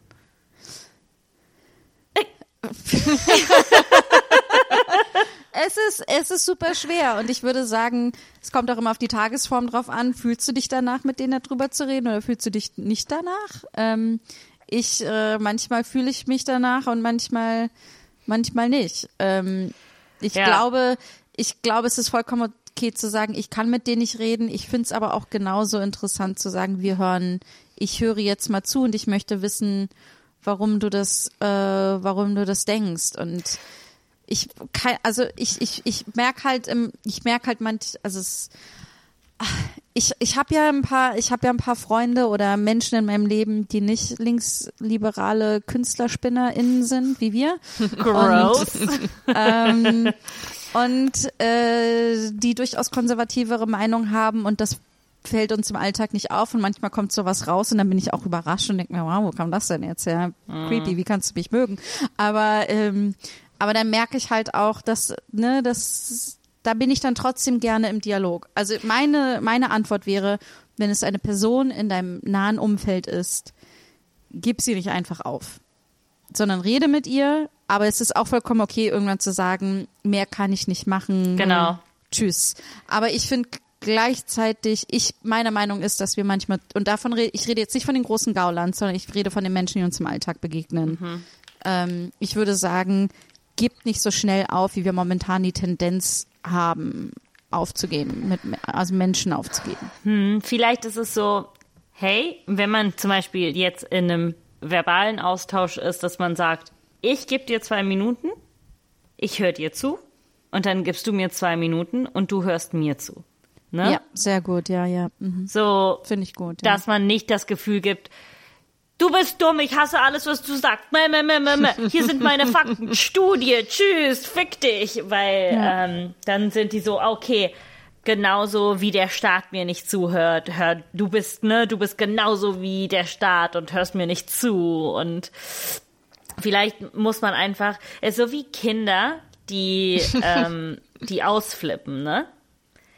Wenn du die, wenn du ihnen sagst so, hey, ja, du hast recht, es ist ein guter Grund auszuflippen, weil du gerade keinen Hanuta kriegst. Vollkommen legit, legitter Grund, alles gut, ich höre dir jetzt zu.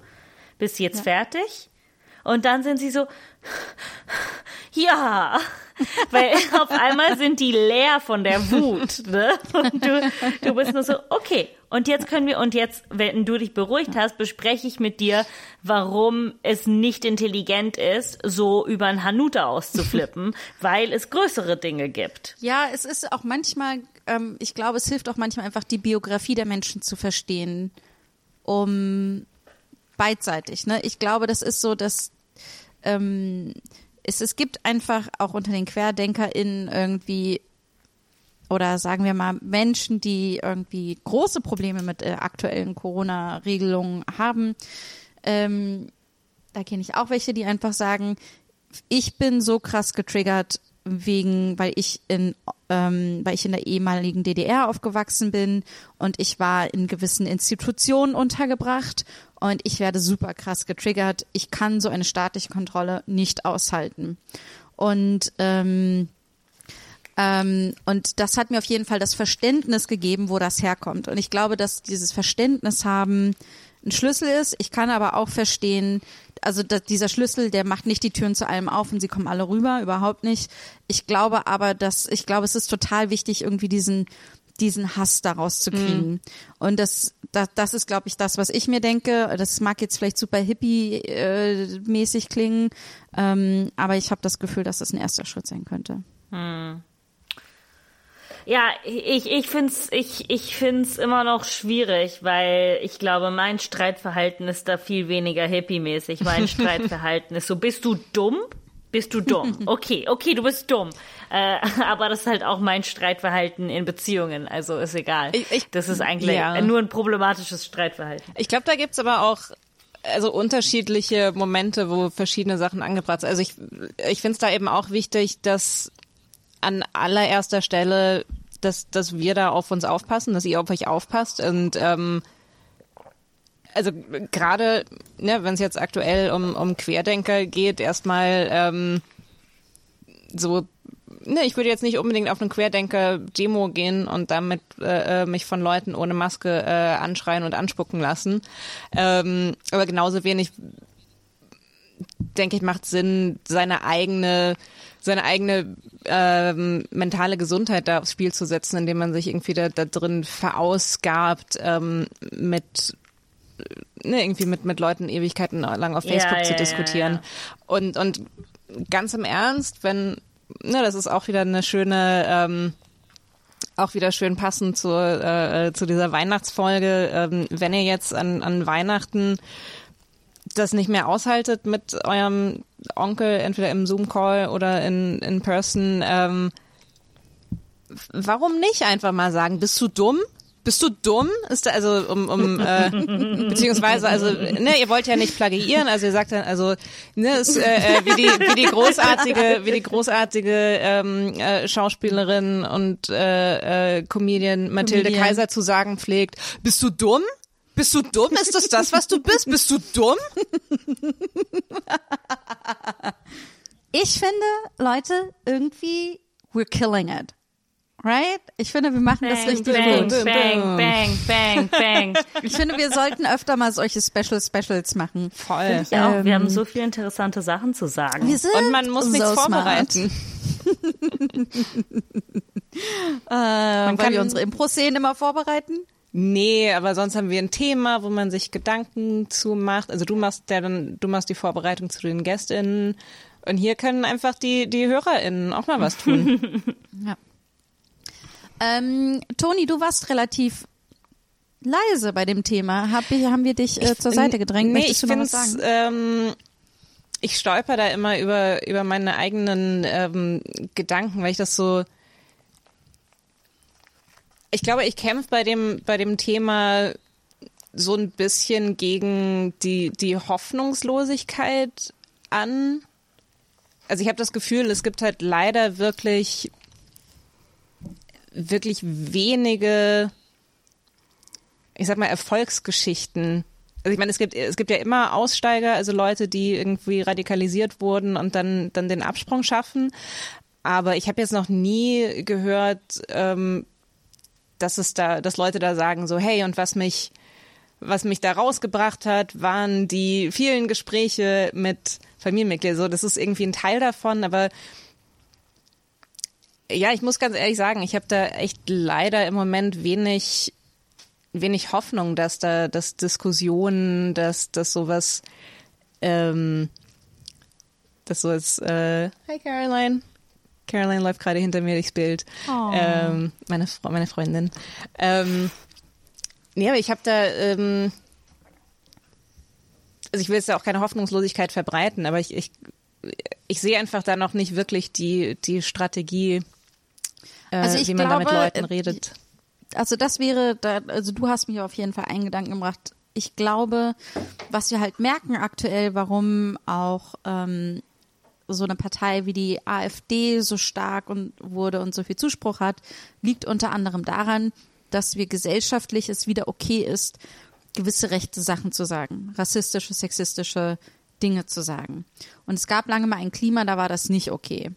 Und ich glaube, wenn wir vielleicht ist es auch gar nicht so sehr, geht es bei dem, reden wir über Querdenker, mit Querdenker. Vielleicht geht es gar nicht so sehr um die Querdenker selbst, sondern um, um die, um die Masse dazwischen, die irgendwie so Swing Voter, Voters sind, wisst ihr? Also die, die weder auf dem einen richtig noch auf dem anderen von selbst landen und wo man sagt, okay, aber wenn wir wenn wir aber trotzdem weiter dagegen reden und sagen und einen anderen Diskurs fordern und ähm, auch andere Weisen, wie wir miteinander umgehen und reden, ich glaube, dass man aber das ein bisschen eingrenzen kann, wie viele QuerdenkerInnen werden. Ja, und es ist, ähm, ich glaube, es geht ja auch bei, wo, wo sich das auch dann wieder so ein bisschen trifft mit den, mit der AfD und mit den Querdenkern, so ein bisschen darum, zu sagen, in, in welcher Gesellschaft wollen wir leben, worauf, worauf verständigen wir uns? Und was eben, eben gerade auch, was ist, ähm, was ist irgendwie nicht sagbar. Und ich bin selber, ich bin, ähm, ich meine, ich habe äh, Sozialanthropologie studiert, ich bin ein ganz großer Fan eigentlich von, von Relativismus und zu sagen, so, hey, es gibt ganz viele Wahrheiten, aber das, da irgendwo ist halt die Grenze, ähm, über bestimmte Sachen können wir nicht diskutieren, über bestimmte Sachen, da können wir nicht sagen, ähm, boah, vielleicht haben wir alle ein bisschen recht. So, es geht darum, also wir, wir, wir diskutieren nicht darüber, welche Menschen äh, mehr wert sind als andere Menschen. Wir diskutieren nicht darüber, ob Naturwissenschaften äh, die, die Basis für Gesundheitspolitik sein sollten. Wir diskutieren nicht darüber, ob Oma vielleicht für ähm, das Bruttoinlandsprodukt sterben sollte. Ähm, und das das ist auch wieder sowas, was mich traurig macht, weil ich dann so denke, so, boah, da gibt's ganz schön viele Leute, die sagen, nee, das sind nicht Werte, auf die wir uns alle einigen können. Sorry. Hey Mario, ähm, ah, ich habe jetzt mal so ein bisschen den Haushalt überschlagen und was wir so für Ausgaben über das Jahr Ja. hatten und was für Einnahmen und ähm, wer so welchen Anteil in der Familie hatte und so. Ähm, und ähm,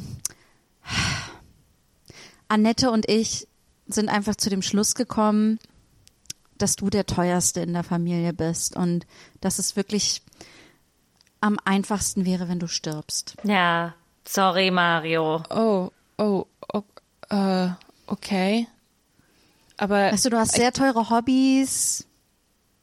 naja, aber aber ich bin jetzt, ich bin auch erst zwölf, also ich, ich Ja, aber dieses ganze, es ist auch super teuer, dich zum Fußball zu fahren. Das ist ja, ja. das kommen nochmal Spritkosten dazu und du brauchst dann noch eine extra Mahlzeit, weil du dich so angestrengt hast und das ist für uns einfach zu teuer. Okay, was So. ist, wenn ich, was ist, wenn ich aufhöre mit Fußball spielen?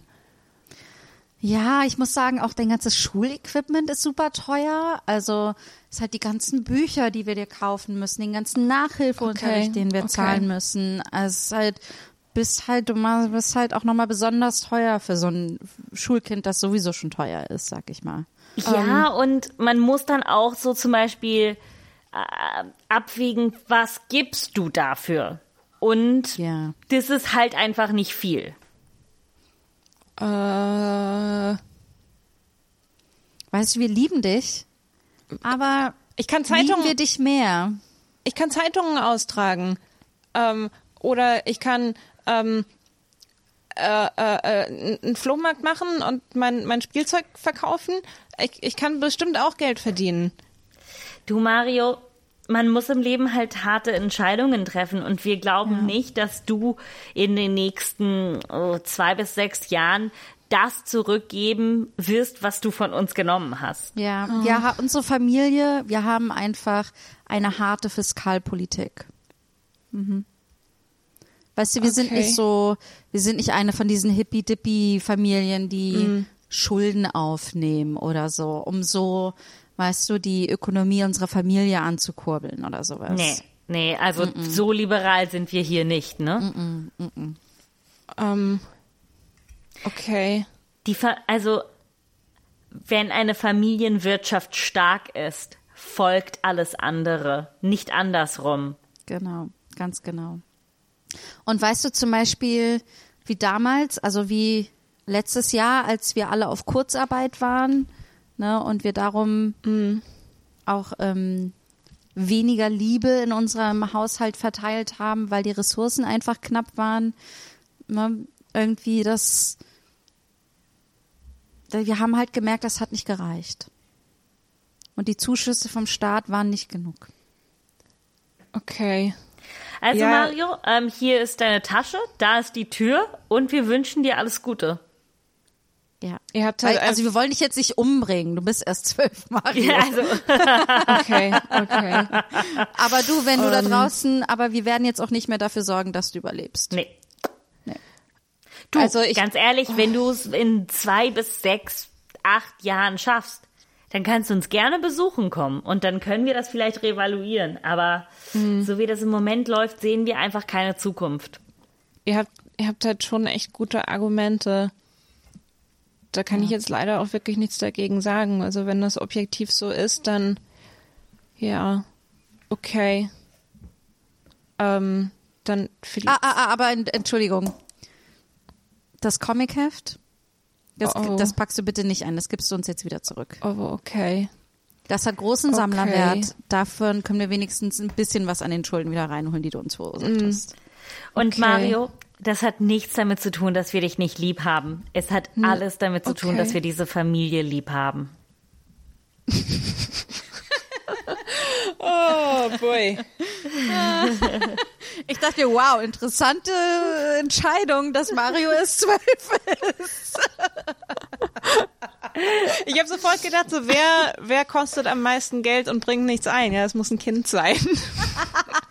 Und in dem Moment, wo ich es gesagt habe, war ich so, ach scheiße, wir haben gesagt, der soll sterben. Ui. Ui. Ui. Kommen wir ganz schnell zur nächsten Frage. Warum bekomme ich keine Wohnung in Berlin? Weil Wegen reich Gentrifizierung. Nächste Frage. Ha- Habt ihr bei der, als ich die Frage gelesen habe, habe ich sofort ähm, so eine so eine physische Panikreaktion bekommen. Ich Warum das, du, du Ja, weil ich sofort an, an Wohnungssuche in Berlin gedacht habe und ähm, ähm, das, das, äh, ich, ich finde das, ich finde das sehr, sehr triggernd. Äh, das Thema Wohnung finden in Berlin. Äh, Achtung, aber wir wünschen dir ganz In diesem viel Podcast reden wir über Wohnungssuche in Berlin. Ohne Wir Scheiß, wünschen dir wirklich. ganz viel Glück. Ich glaube nicht, dass es ist. Äh, Im Endeffekt fun- klappt es immer, weil man eine Person kennt, die eine andere Person kennt, die die Person kennt. Ähm, es wird, es wird passieren. Ihr schafft das. Vielleicht mal in Und- den Außenbezirken gucken. Das wollte ich gerade sagen. Äh, such außerhalb des Ringes. Das habe ich gemacht. Ich bin in einer wunderschönen Wohnung, in einer wunderschönen Gegend. I love it. Niemand kommt mich besuchen, weil es so weit draußen ist. I love it. I love it. ist voll cool, dann musst du ähm, nicht so Und oft das Geil- aufräumen. Genau, und das Geile ist, dass wenn dich deine Freunde dann besuchen, die alle darüber reden, wie weit das ist. Und dann wer, wirst du antworten, es ist nicht weiter als all diese anderen Bezirke wie Wedding oder Mitte, wo ihr hinfahrt. Es ist dieselbe Entfernung. Ihr wart noch nicht so auf die Familie Mitte oder Wedding. Äh, und damit kommen wir, bevor ein Fight zwischen diesen Podcasterinnen ausbricht. Ähm, okay, wir kommen jetzt zu unserem Weihnachtsthementeil. Ich habe das alles ein bisschen thematisch sortiert. Uh. Ist mal wieder niemandem aufgefallen, die Arbeit, die ich hinter den Kulissen gemacht habe. Okay. Warum ist es normal, wenn Leute Weihnachten feiern, die sonst gegen alles Religiöse sind? Äh, Tradition. Ist, glaub ich, Kapitalismus. einfache, ähm, nicht, ja und nein. Ähm, ich muss sagen, ich muss an diesem Punkt etwas zitieren, was ich heute auf irgendeiner sozialen, irgendein Social Media blech, gesehen habe. Ich Und habe das Gefühl, war, vielleicht, ich wette, ich weiß, was du gleich sagst. Okay, das war ein äh, muslimischer Mann, äh, der noch So ein nie Twitter-Thread. Es war ein Twitter-Thread, genau. Hast du den auch hab ich gelesen? auch, genau daran habe ich auch gerade Aber gedacht. Patti, du bist doch gar nicht auf Twitter unterwegs, auch wenn du nee, das Okay, waren aber- Screenshots auf Facebook. Ich wollte gerade sagen, ich, äh, momentan alles, also jeder, der auf Twitter groß ist, screenshottet die Sachen und postet die dann auf Instagram und auf Facebook. So. Ähm, also, und der Twitter-Thread äh, ging, es war so ein muslimischer Mann und er konnte zum ersten, äh, er war halt, äh, er hat mit seiner Familie nie Weihnachten gefeiert und äh, seine Mitbewohner äh, haben ihm bei, beigebracht quasi, wie man Weihnachten feiert. Und ähm, er hat er hat dann so einen großen Punkt darüber gemacht, dass es eigentlich auch super säkulär sein kann. Und ich fand, die, da hat er so einen Teil geschrieben, aber so, wenn ich meiner Mutter äh, vorschlagen würde, ein säkuläres äh, Ramadan zu machen, würde die ausflippen. ähm, Ach, geil. aber dass das für Weihnachten anscheinend total normal ist. Aber er hat halt so eine super äh, schöne Perspektive, glaube ich, über all diese Weihnachtstraditionen, vor allen Dingen halt amerikanische.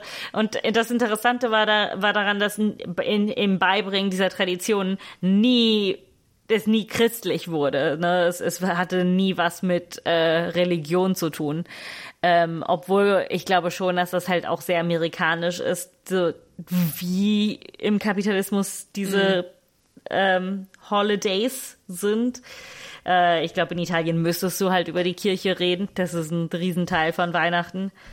Äh, aber ich glaube, dass es auch okay ist, dass man so wir feiern ja Weihnachten im Dezember, weil die Römer damals Saturnalia gefeiert haben, ne? Das, das Festival der Lichter und des Lichts im Dezember. Ja, und, und ja auch nicht nur die Römer. Also es ist ja auch, dass äh, es germanische Traditionen gab und es einfach in allen Kulturen gibt es um die Sommersonnenwenden oder Wintersonnenwenden, auf jeden Fall um die Sonnenwenden im Sommer mhm. und im Winter große Feste.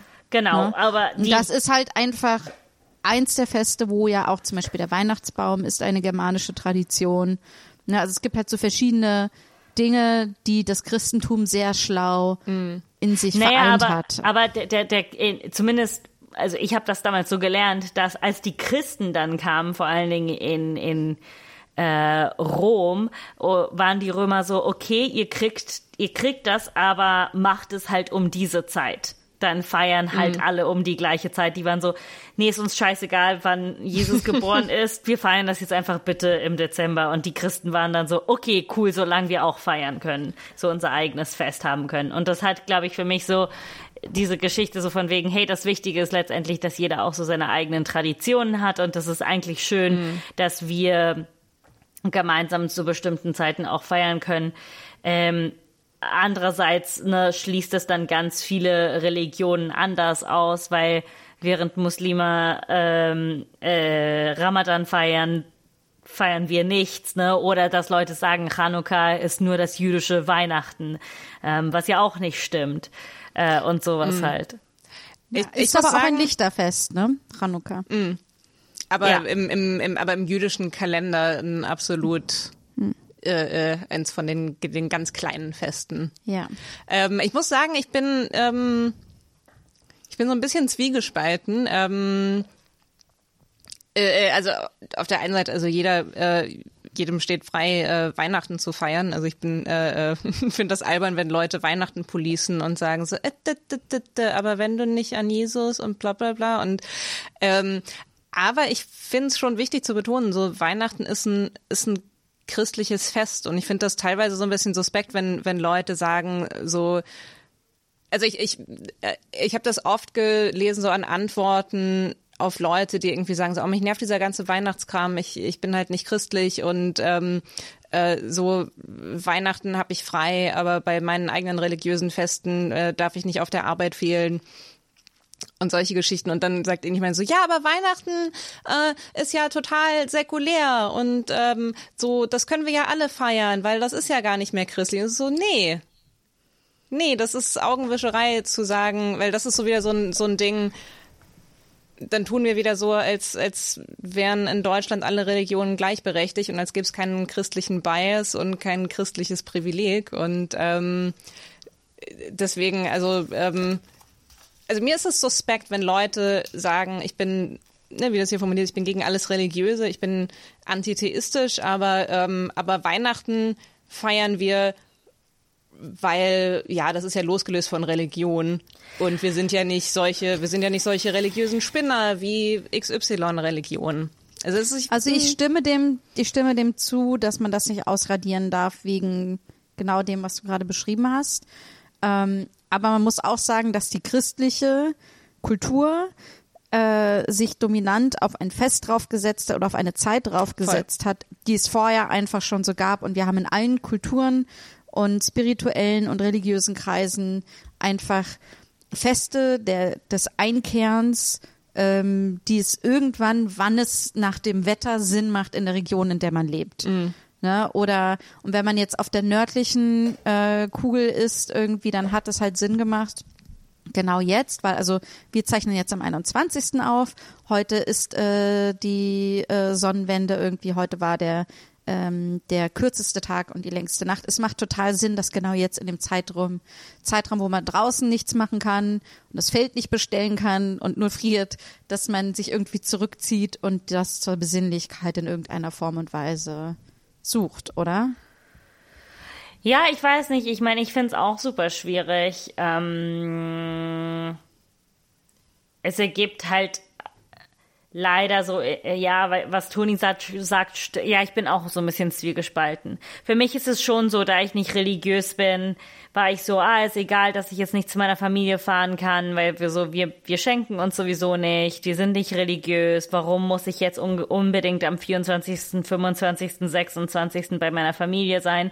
Aber dann war ich so, ah, okay, cool, aber man, man baut sich ja trotzdem Traditionen auf und ob Voll. es nur ist, dass man halt am 24. abends Fisch isst, ähm, dann ist es halt eine Tradition, die man hat und die ist säkulär. Ähm, die hat ist halt leider an einem Tag, wo ähm, aber das das das äh, äh, feuert sich ja gegenseitig so ein bisschen an, weil äh, weil in Europa die meisten Menschen den 25. und den 26. frei haben. Das heißt, du kannst am 24. abends was machen, äh, auch wenn es säkulär ist. Wisst ihr, was Also- ich meine? Und das hast du zum Beispiel nicht unbedingt bei, bei Ramadan und, Genau. und Eid, zum, äh, Eid zum Beispiel. Weil wenn, wenn, aber weil das fällt ja auch immer an unterschiedliche Tage, ist ja nicht immer, es ist ja nicht ein fixes Datum. Ähm, aber wenn jetzt, oder zum Beispiel in Italien hat ja jeder jeden fucking jedes Mal, wo irgendwas mit, mit irgendeiner Maria passiert ist, hat man ja einen Tag frei in Italien. Und das heißt, der 15. August ist zum Beispiel übelst wichtig. Das heißt, alle haben Traditionen am 14., 15., 16. August. Aber, und das sind freie Tage, weil es äh, die Namenstage von Maria sind. Ma Maria hatte Geburtstag. Ähm, aber die Traditionen sind total säkulär für, für die meisten. Okay, also ähm, wir haben gerade Weihnachten abgeschafft in diesem Podcast. Ich wollte ganz Und kurz gleichzeitig- klugscheißen. Ähm, Ostern ist aber auch jedes Jahr an einem anderen Datum. Und das kriegen wir Ja, auch stimmt. hin, dass da alle frei haben. Und da geht's auch Stimmt. ums Fasten und das Fastenbrechen. Ja, also, ähm, aber wie gesagt, Am ich glaube, ich glaub, 24. auch. ich, ich glaub, die Antwort darauf ist halt wie immer, also, dass es geht nicht darum, Weihnachten abzuschaffen oder zu reglementieren, wer Weihnachten feiern, feiern kann, ohne irgendwie äh, äh, heuchlerisch zu sein, ähm, sondern es müsste einfach viel mehr Offenheit geben für alle möglichen Traditionen, Ja. ähm, die irgendwie gleich Ich- berücksichtigt werden Und können. ich finde, dass Leute auch das Recht haben sollten, ähm, die, die Feiertage sich zu nehmen, die sie brauchen oder Genau. die sie wollen für ihre Traditionen. Warum müssen alle am 25. und am 26. Äh, frei haben, äh, aber Ja. können äh, an anderen Tagen Genau. nicht? Weil im Gegensatz zu meiner Browsernutzung ist in Deutschland äh, Staat und Kirche nicht getrennt. Nope, darum sind alle Geschäfte am Sonntag zu. Weil, weil ich, ich streite mich sehr oft mit, mit Leuten, die so, die so Arbeitnehmer, äh, äh, Rechte verteidigen. Ähm, wenn ich sage, dass ich das scheiße finde, dass. Ja, aber dass ich das scheiße finde, dass alle Geschäfte am Sonntag zu haben. Ähm, aber es ist nicht, dass ich denke, dass alle Geschäfte sieben Tage in der Woche aufhaben sollten. Ich mag es nur nicht, dass wir uns immer noch an diese Idee, warum ist es am Sonntag? Wir wissen alle, warum es am Sonntag ist, weil es der Tag, der, der, ein Tag vom Herrn. So, weil alle in die Kirche gehen mussten. Ich bin, ich wäre weirdly viel feiner damit, wenn mittwochs alles zu hätte. Weil es wäre einfach ein Tag. Wir hätten uns einfach einen Tag ausgesucht in der Woche, wo alles zu hat. Ähm, und nicht äh, immer noch dieses kirchliche oder dieses religiöse dazu haben, ähm, weil ich finde, das ist auch irgendwie unfair ähm, für zum Beispiel äh, äh, Juden, die samstags nicht einkaufen können. Das ist halt einfach nicht okay, wenn du zum Beispiel eine jüdische Mutter bist äh, oder eine jüdische Familie, die sich die ganze Woche lang um äh, um die um die Kinder und, kümmert und dann am Samstag nicht einkaufen kann. Wann gehst du einkaufen? So ganz ehrlich. Sorry, das ist mein ganzes Problem mit Sonntagen. das ist was Nach anderes. Weihnachten haben wir jetzt auch Sonntage abgeschafft. Genau, einfach generell rund um die Uhr arbeiten und konsumieren. Das Ja. so, so recht, unsere Therapie- Feminazis. So sieht unsere Utopie aus. Turbokapitalismus jetzt. Ah, okay, gehen wir doch mal weiter. Ähm, Geschichten über euer furchtbarstes Weihnachten. Ich würde einfach ganz pauschal sagen 2010 bis 2018. Wow, acht, warum waren die acht Jahre so scheiße? Meine Eltern. Kann man relativ easy beantworten. Nee, es war einfach, äh, Weihnachten waren für mich so die schlimmsten. Unsere Tradition war uns einfach so krass zu streiten, dass alle nur die ganze Zeit geheult haben. Ist doch auch Und wieder eine, eine schöne Tradition, die für alle Menschen offen steht, unabhängig von Religion. Ja, es war echt nicht religiös. Ich weiß noch, einmal haben wir so gestritten, dass ich CDs geworfen habe. warte, warte, in der Hülle oder nur die wirklich nur die die CD? Erst CD mit Hülle, als die Hülle dann gebrochen ist, die CD ohne Hülle. Ich habe das wiederverwertet. Ich bin einmal aus einem fahrenden Auto ausgestiegen und habe mich in, heulend an einem Feld gesetzt. Wir mussten meine Katze beerdigen, die ist am 25. in meinen Oh mein Armen Gott. Äh, alle haben sich nur angeschrien, man konnte nichts sagen. Dann hat meine Mutter einmal so einen Brocken an Haare von ihrem Kopf verloren vom Stress. Es war immer schrecklich. Immer. Oh Mann. So, ich sag nur 2010 bis 2018. Ja. Du, Toni? Äh,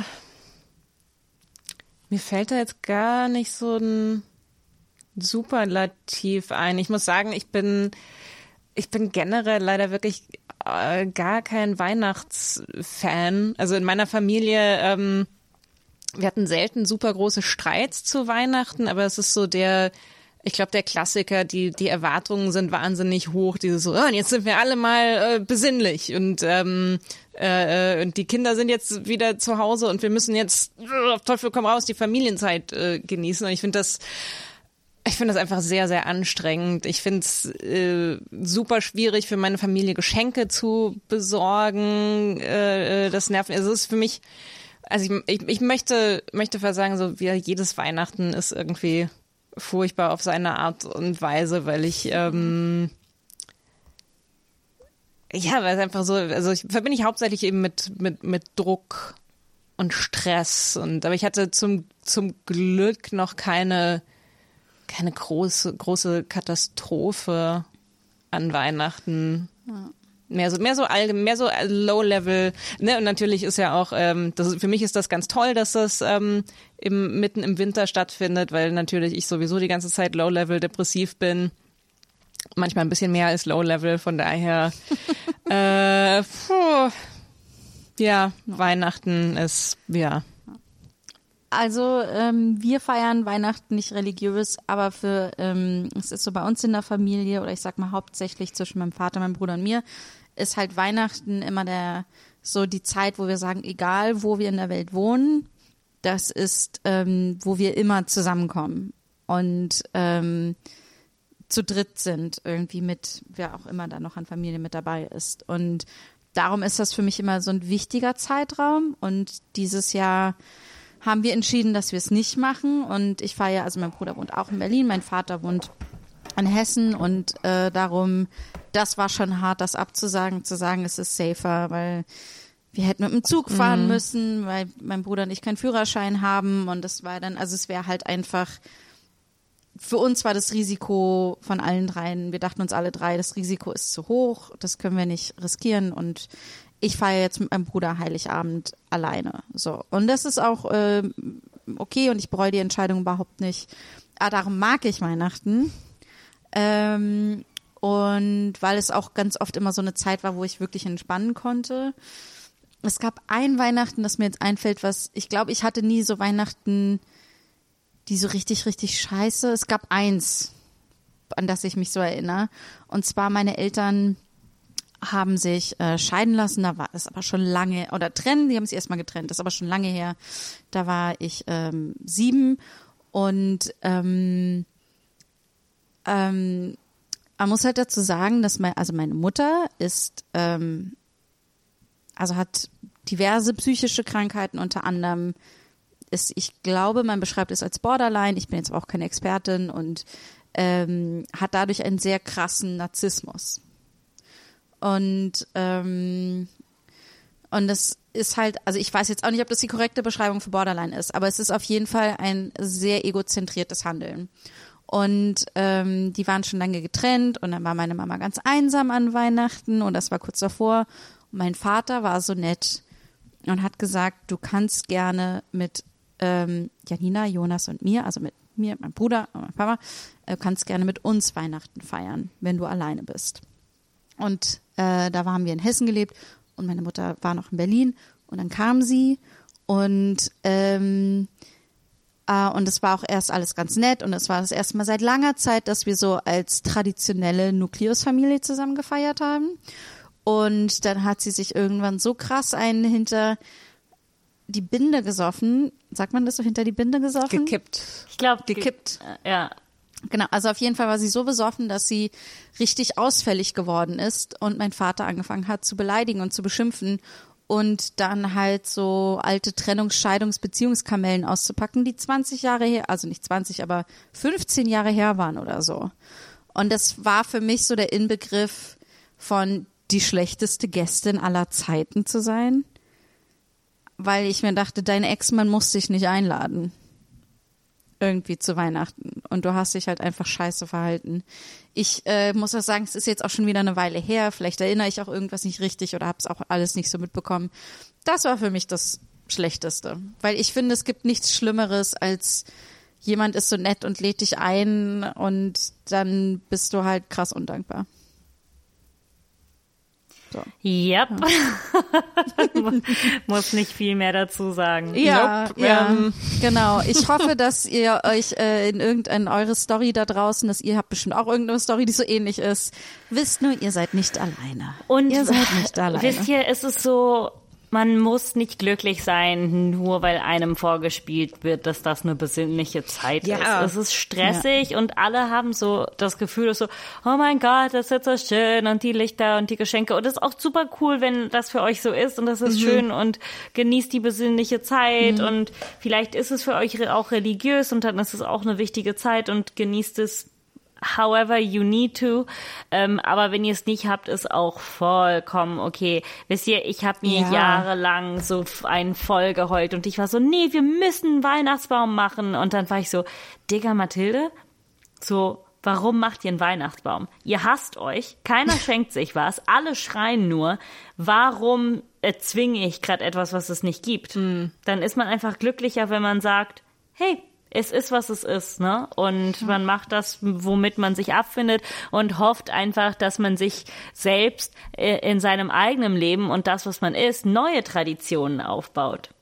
Das war die für mich, vielleicht einen Baum haben, vielleicht auch nicht. das war für mich ein riesen Gamechanger, äh, ehrlich gesagt, als ich, als ich angenommen habe, dass ich, dass ich Weihnachten nicht mag oder dass ich Weihnachten, ich sag mal, äh, äh, eher neutral gegenüberstehe, weil ich auch irgendwie, ich weiß nicht, ich fand das ganz lange total traurig, dass ich, ähm, dass ich mit Weihnachten irgendwie ne, dass ich in der, in der Vorweihnachtszeit, weiß ich nicht, dass ich keine, keine Lust habe, ähm, groß meine Wohnung zu dekorieren. Und ähm, also ich gehe, äh, weiß nicht, ich gehe gerne auf Weihnachtsmärkte. Das ist so das, das Größte an, an, an vorweihnachtlichem äh, äh, Spektakel, das ich mitmache. Und aber ich habe Ich liebe Glühwein. Aber ich habe keinen Ja. einzigen Glühwein dieses Jahr getrunken, weil ich eine gute Bürgerin bin. Ähm, aber ich habe ich hatte ganz lange so dieses Ding, dass ich mich so unterdrücke, weil so so nee, oh Gott, du musst oh und jetzt ist schon ja, äh, es ist schon der 15. Dezember und du hast noch nichts weihnachtliches gemacht und oh mein Gott und du musst doch und oh jetzt ist es Heiligabend und komm äh, komm raus äh, Besinnlichkeit und irg irgendwann vor ein paar Jahren war ich dann echt so hey, du musst, das ist kein persönliches Versagen, wenn du sagst, das bedeutet mir irgendwie nichts. Und das ist total, ich freue mich total für alle, ähm, die, die auf Weihnachten abgehen, aber es ist, ähm, mir geht's so viel besser, seit ich den Druck rausgenommen habe. Meine Mutter findet es immer noch extrem traurig, dass ich keinen Weihnachtsbaum bei uns in der Wohnung habe. Ähm, Echt? ja, meine Mutter ist total also so, ach und hast du hast du jetzt einen Adventskranz für morgen? Ich war so, mm, nee.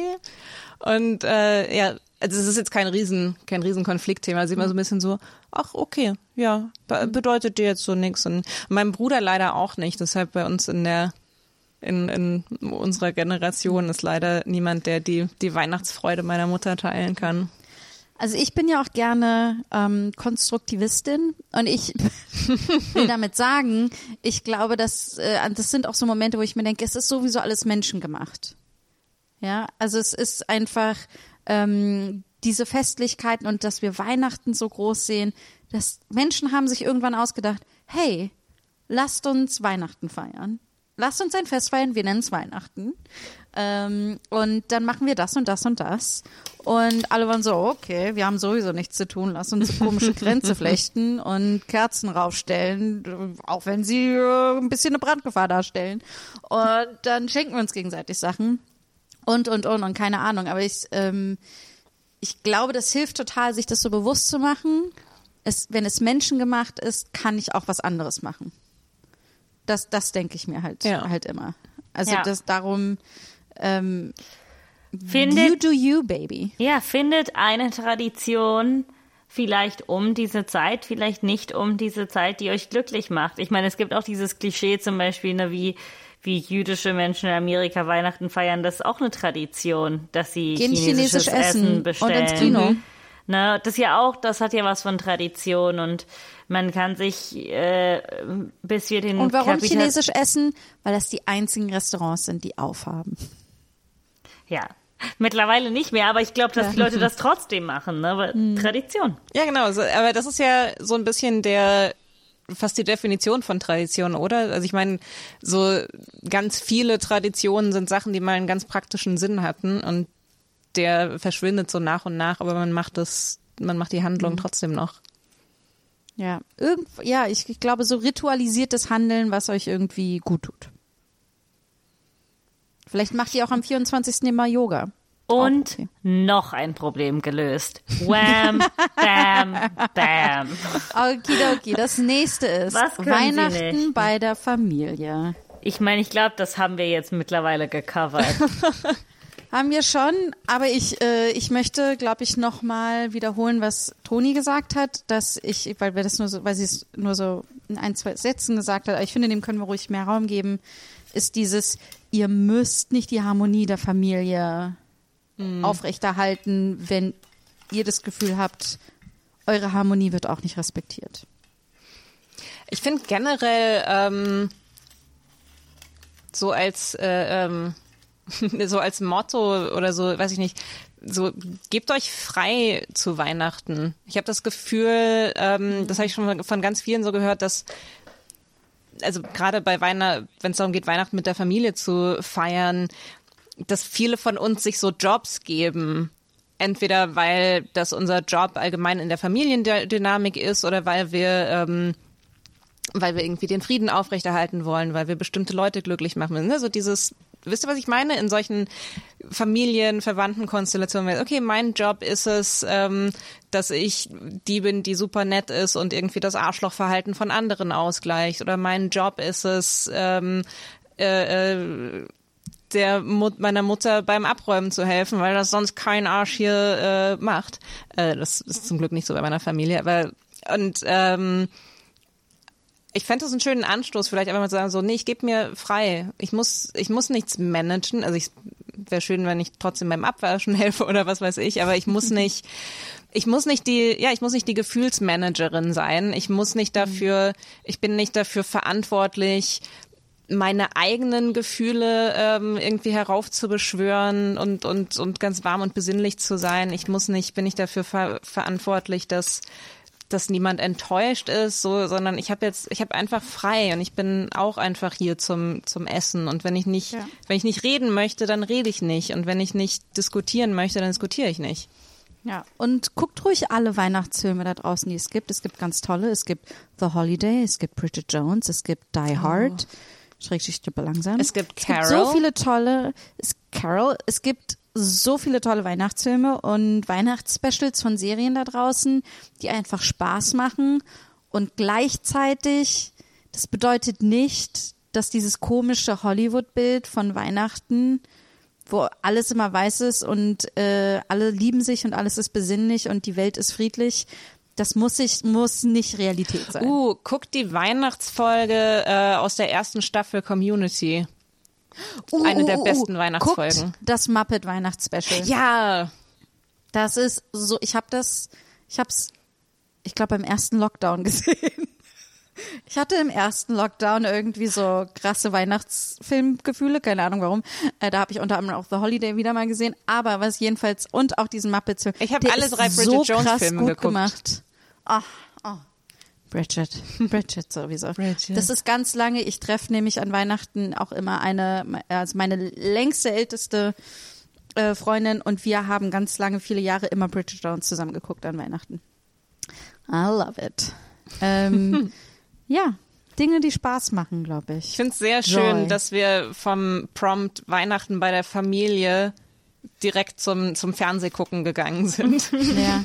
Ich habe auch, ich muss immer noch über, wie heißt der nochmal? Ähm, wie heißt nochmal der erste ähm, Hollywood-Studio lesbische Weihnachtsfilm? äh, äh, Ja. Happiest Season. The Happiest Season. Ich will den so hart lieben. Ich kann aber Es nicht. ist, ich habe heute, ähm, ich habe heute, äh, es fällt wieder so drunter, so äh, ähm, wie wie Stereotyp äh, äh, lesbisch möchte ich heute sein. Äh, ich habe heute ähm, die Weihnachtsfolge vom ähm, Podcast To L and Back gehört, ge gehört, gehört. Ähm, das ist ein Podcast, der sonst The L-Word ähm, recapped und die hatten ein, ein Special zu, ähm, zu Happiest Season heute.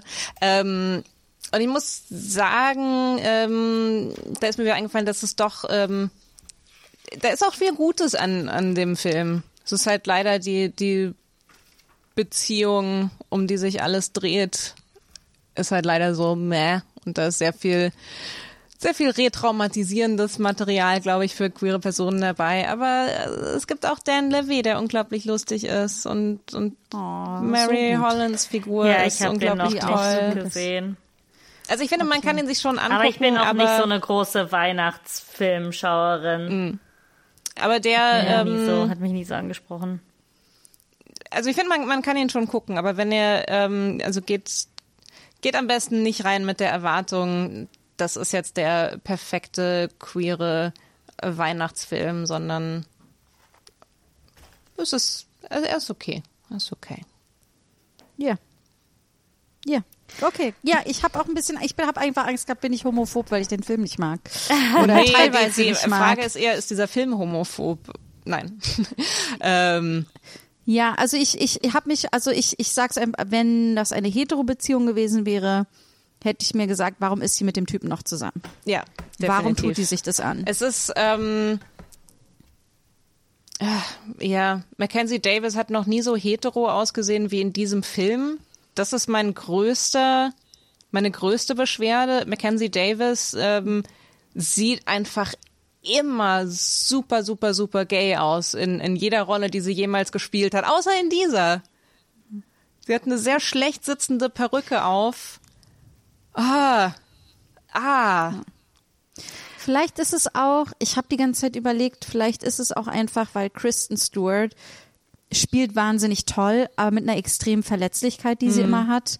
Und das gibt dieser Komödie, die so überzeichnet ist an manchen Stellen, erdet die, glaube ich, zu viel. Und dadurch wirkt das alles zu reell. Ja. Und wenn sie manchmal, glaube ich, ein bisschen mehr Agency gehabt hätte und ein bisschen mehr selbst in Handlung gekommen wäre und nicht so verletzlich gewesen wäre, vielleicht hätte das einen Unterschied gemacht.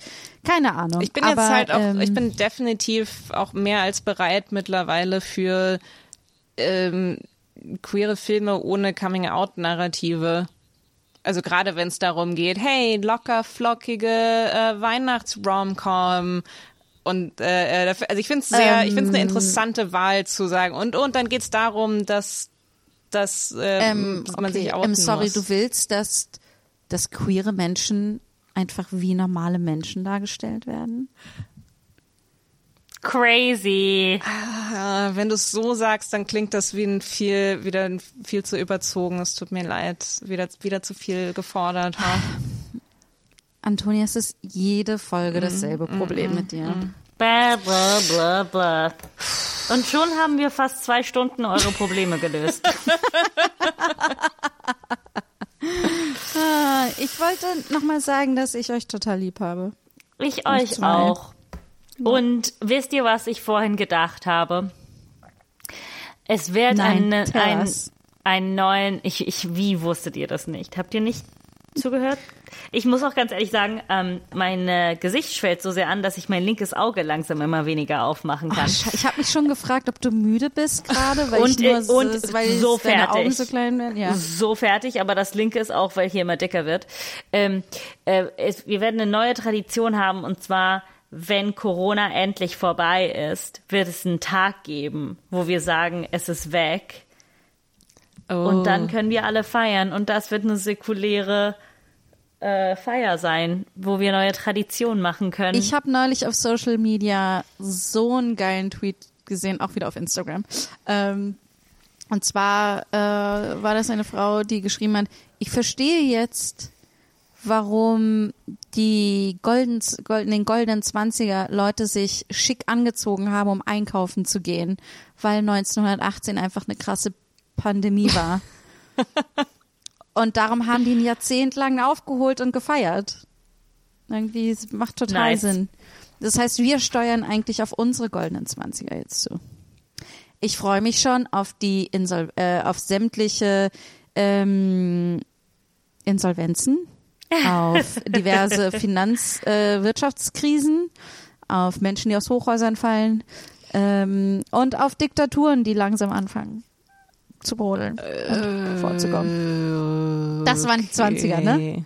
Das waren die goldenen 20er, oder? Ja, ja, ja, ja. Yep. Yep. Cool. Ähm, Yep, yep, yep, yep, yep, yep, yep. Ui. Oh mein boy, Gott, so wollte ich den Podcast Ende. jetzt nicht aufhören. Oh mein Gott. Okay, okay. Janina okay. Rook, voll versagt in deinem Job als äh, Moderatorin durch diese Sendung. Lass mal so enden, dass wir alle ganz doll hoffen, dass ich nicht für immer Schaden in meinem Gesicht hiervon haben werde.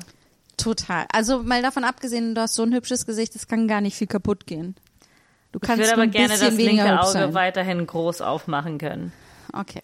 Also Ich bin mir sicher, ich schicke ganz viel positive Weihnachtsenergie Mhm. in deine Fresse.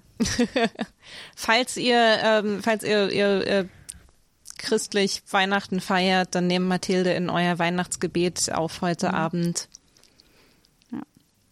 Ähm, ich möchte unseren ZuhörerInnen und Fans nochmal danken, ähm, weil wir haben diesen komplett brandneuen Podcast, Running Gag, Callback zur allerersten Folge, Ey. ähm, ähm, angefangen, nachdem wir einen anderen Podcast aufgehört haben.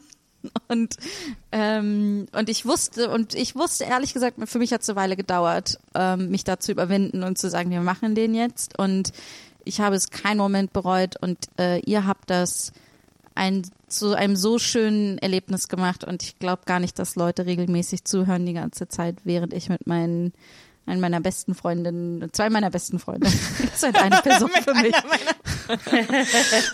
Kann ich mit einer meiner besten Freundinnen und Antonia hier. Äh, du hast gesagt und Antonia. Es hätte, nein. Aber mit meinen, äh, zwei meiner besten Freundinnen äh, so viel Müll reden kann und Spaß haben kann und nebenbei die Welt retten und Weihnachten abschaffen. Ähm, es ist tausendmal wert wegen euch da draußen. Also vielen herzlichen Dank. Ich habe nur einen Danke, kleinen dass Wunsch. es euch gibt. Ja, ich habe noch einen kleinen Wunsch. Und das ist, ähm, wenn ihr was toll findet, bitte teilt es auf euren sozialen Medien. Macht einen Facebook-Post, einen Twitter-Post, einen Instagram-Post. Taggt uns, damit wir es dann auch nochmal teilen, weil so könnt ihr uns wirklich unterstützen und helfen und dass uns noch mehr Menschen da draußen hören. Das wäre wirklich schön. Das ist, was ich mir zu Weihnachten wünsche. Ich wünsche mir das Gleiche und dass ihr für mein, dass ihr für mein Gesicht hofft.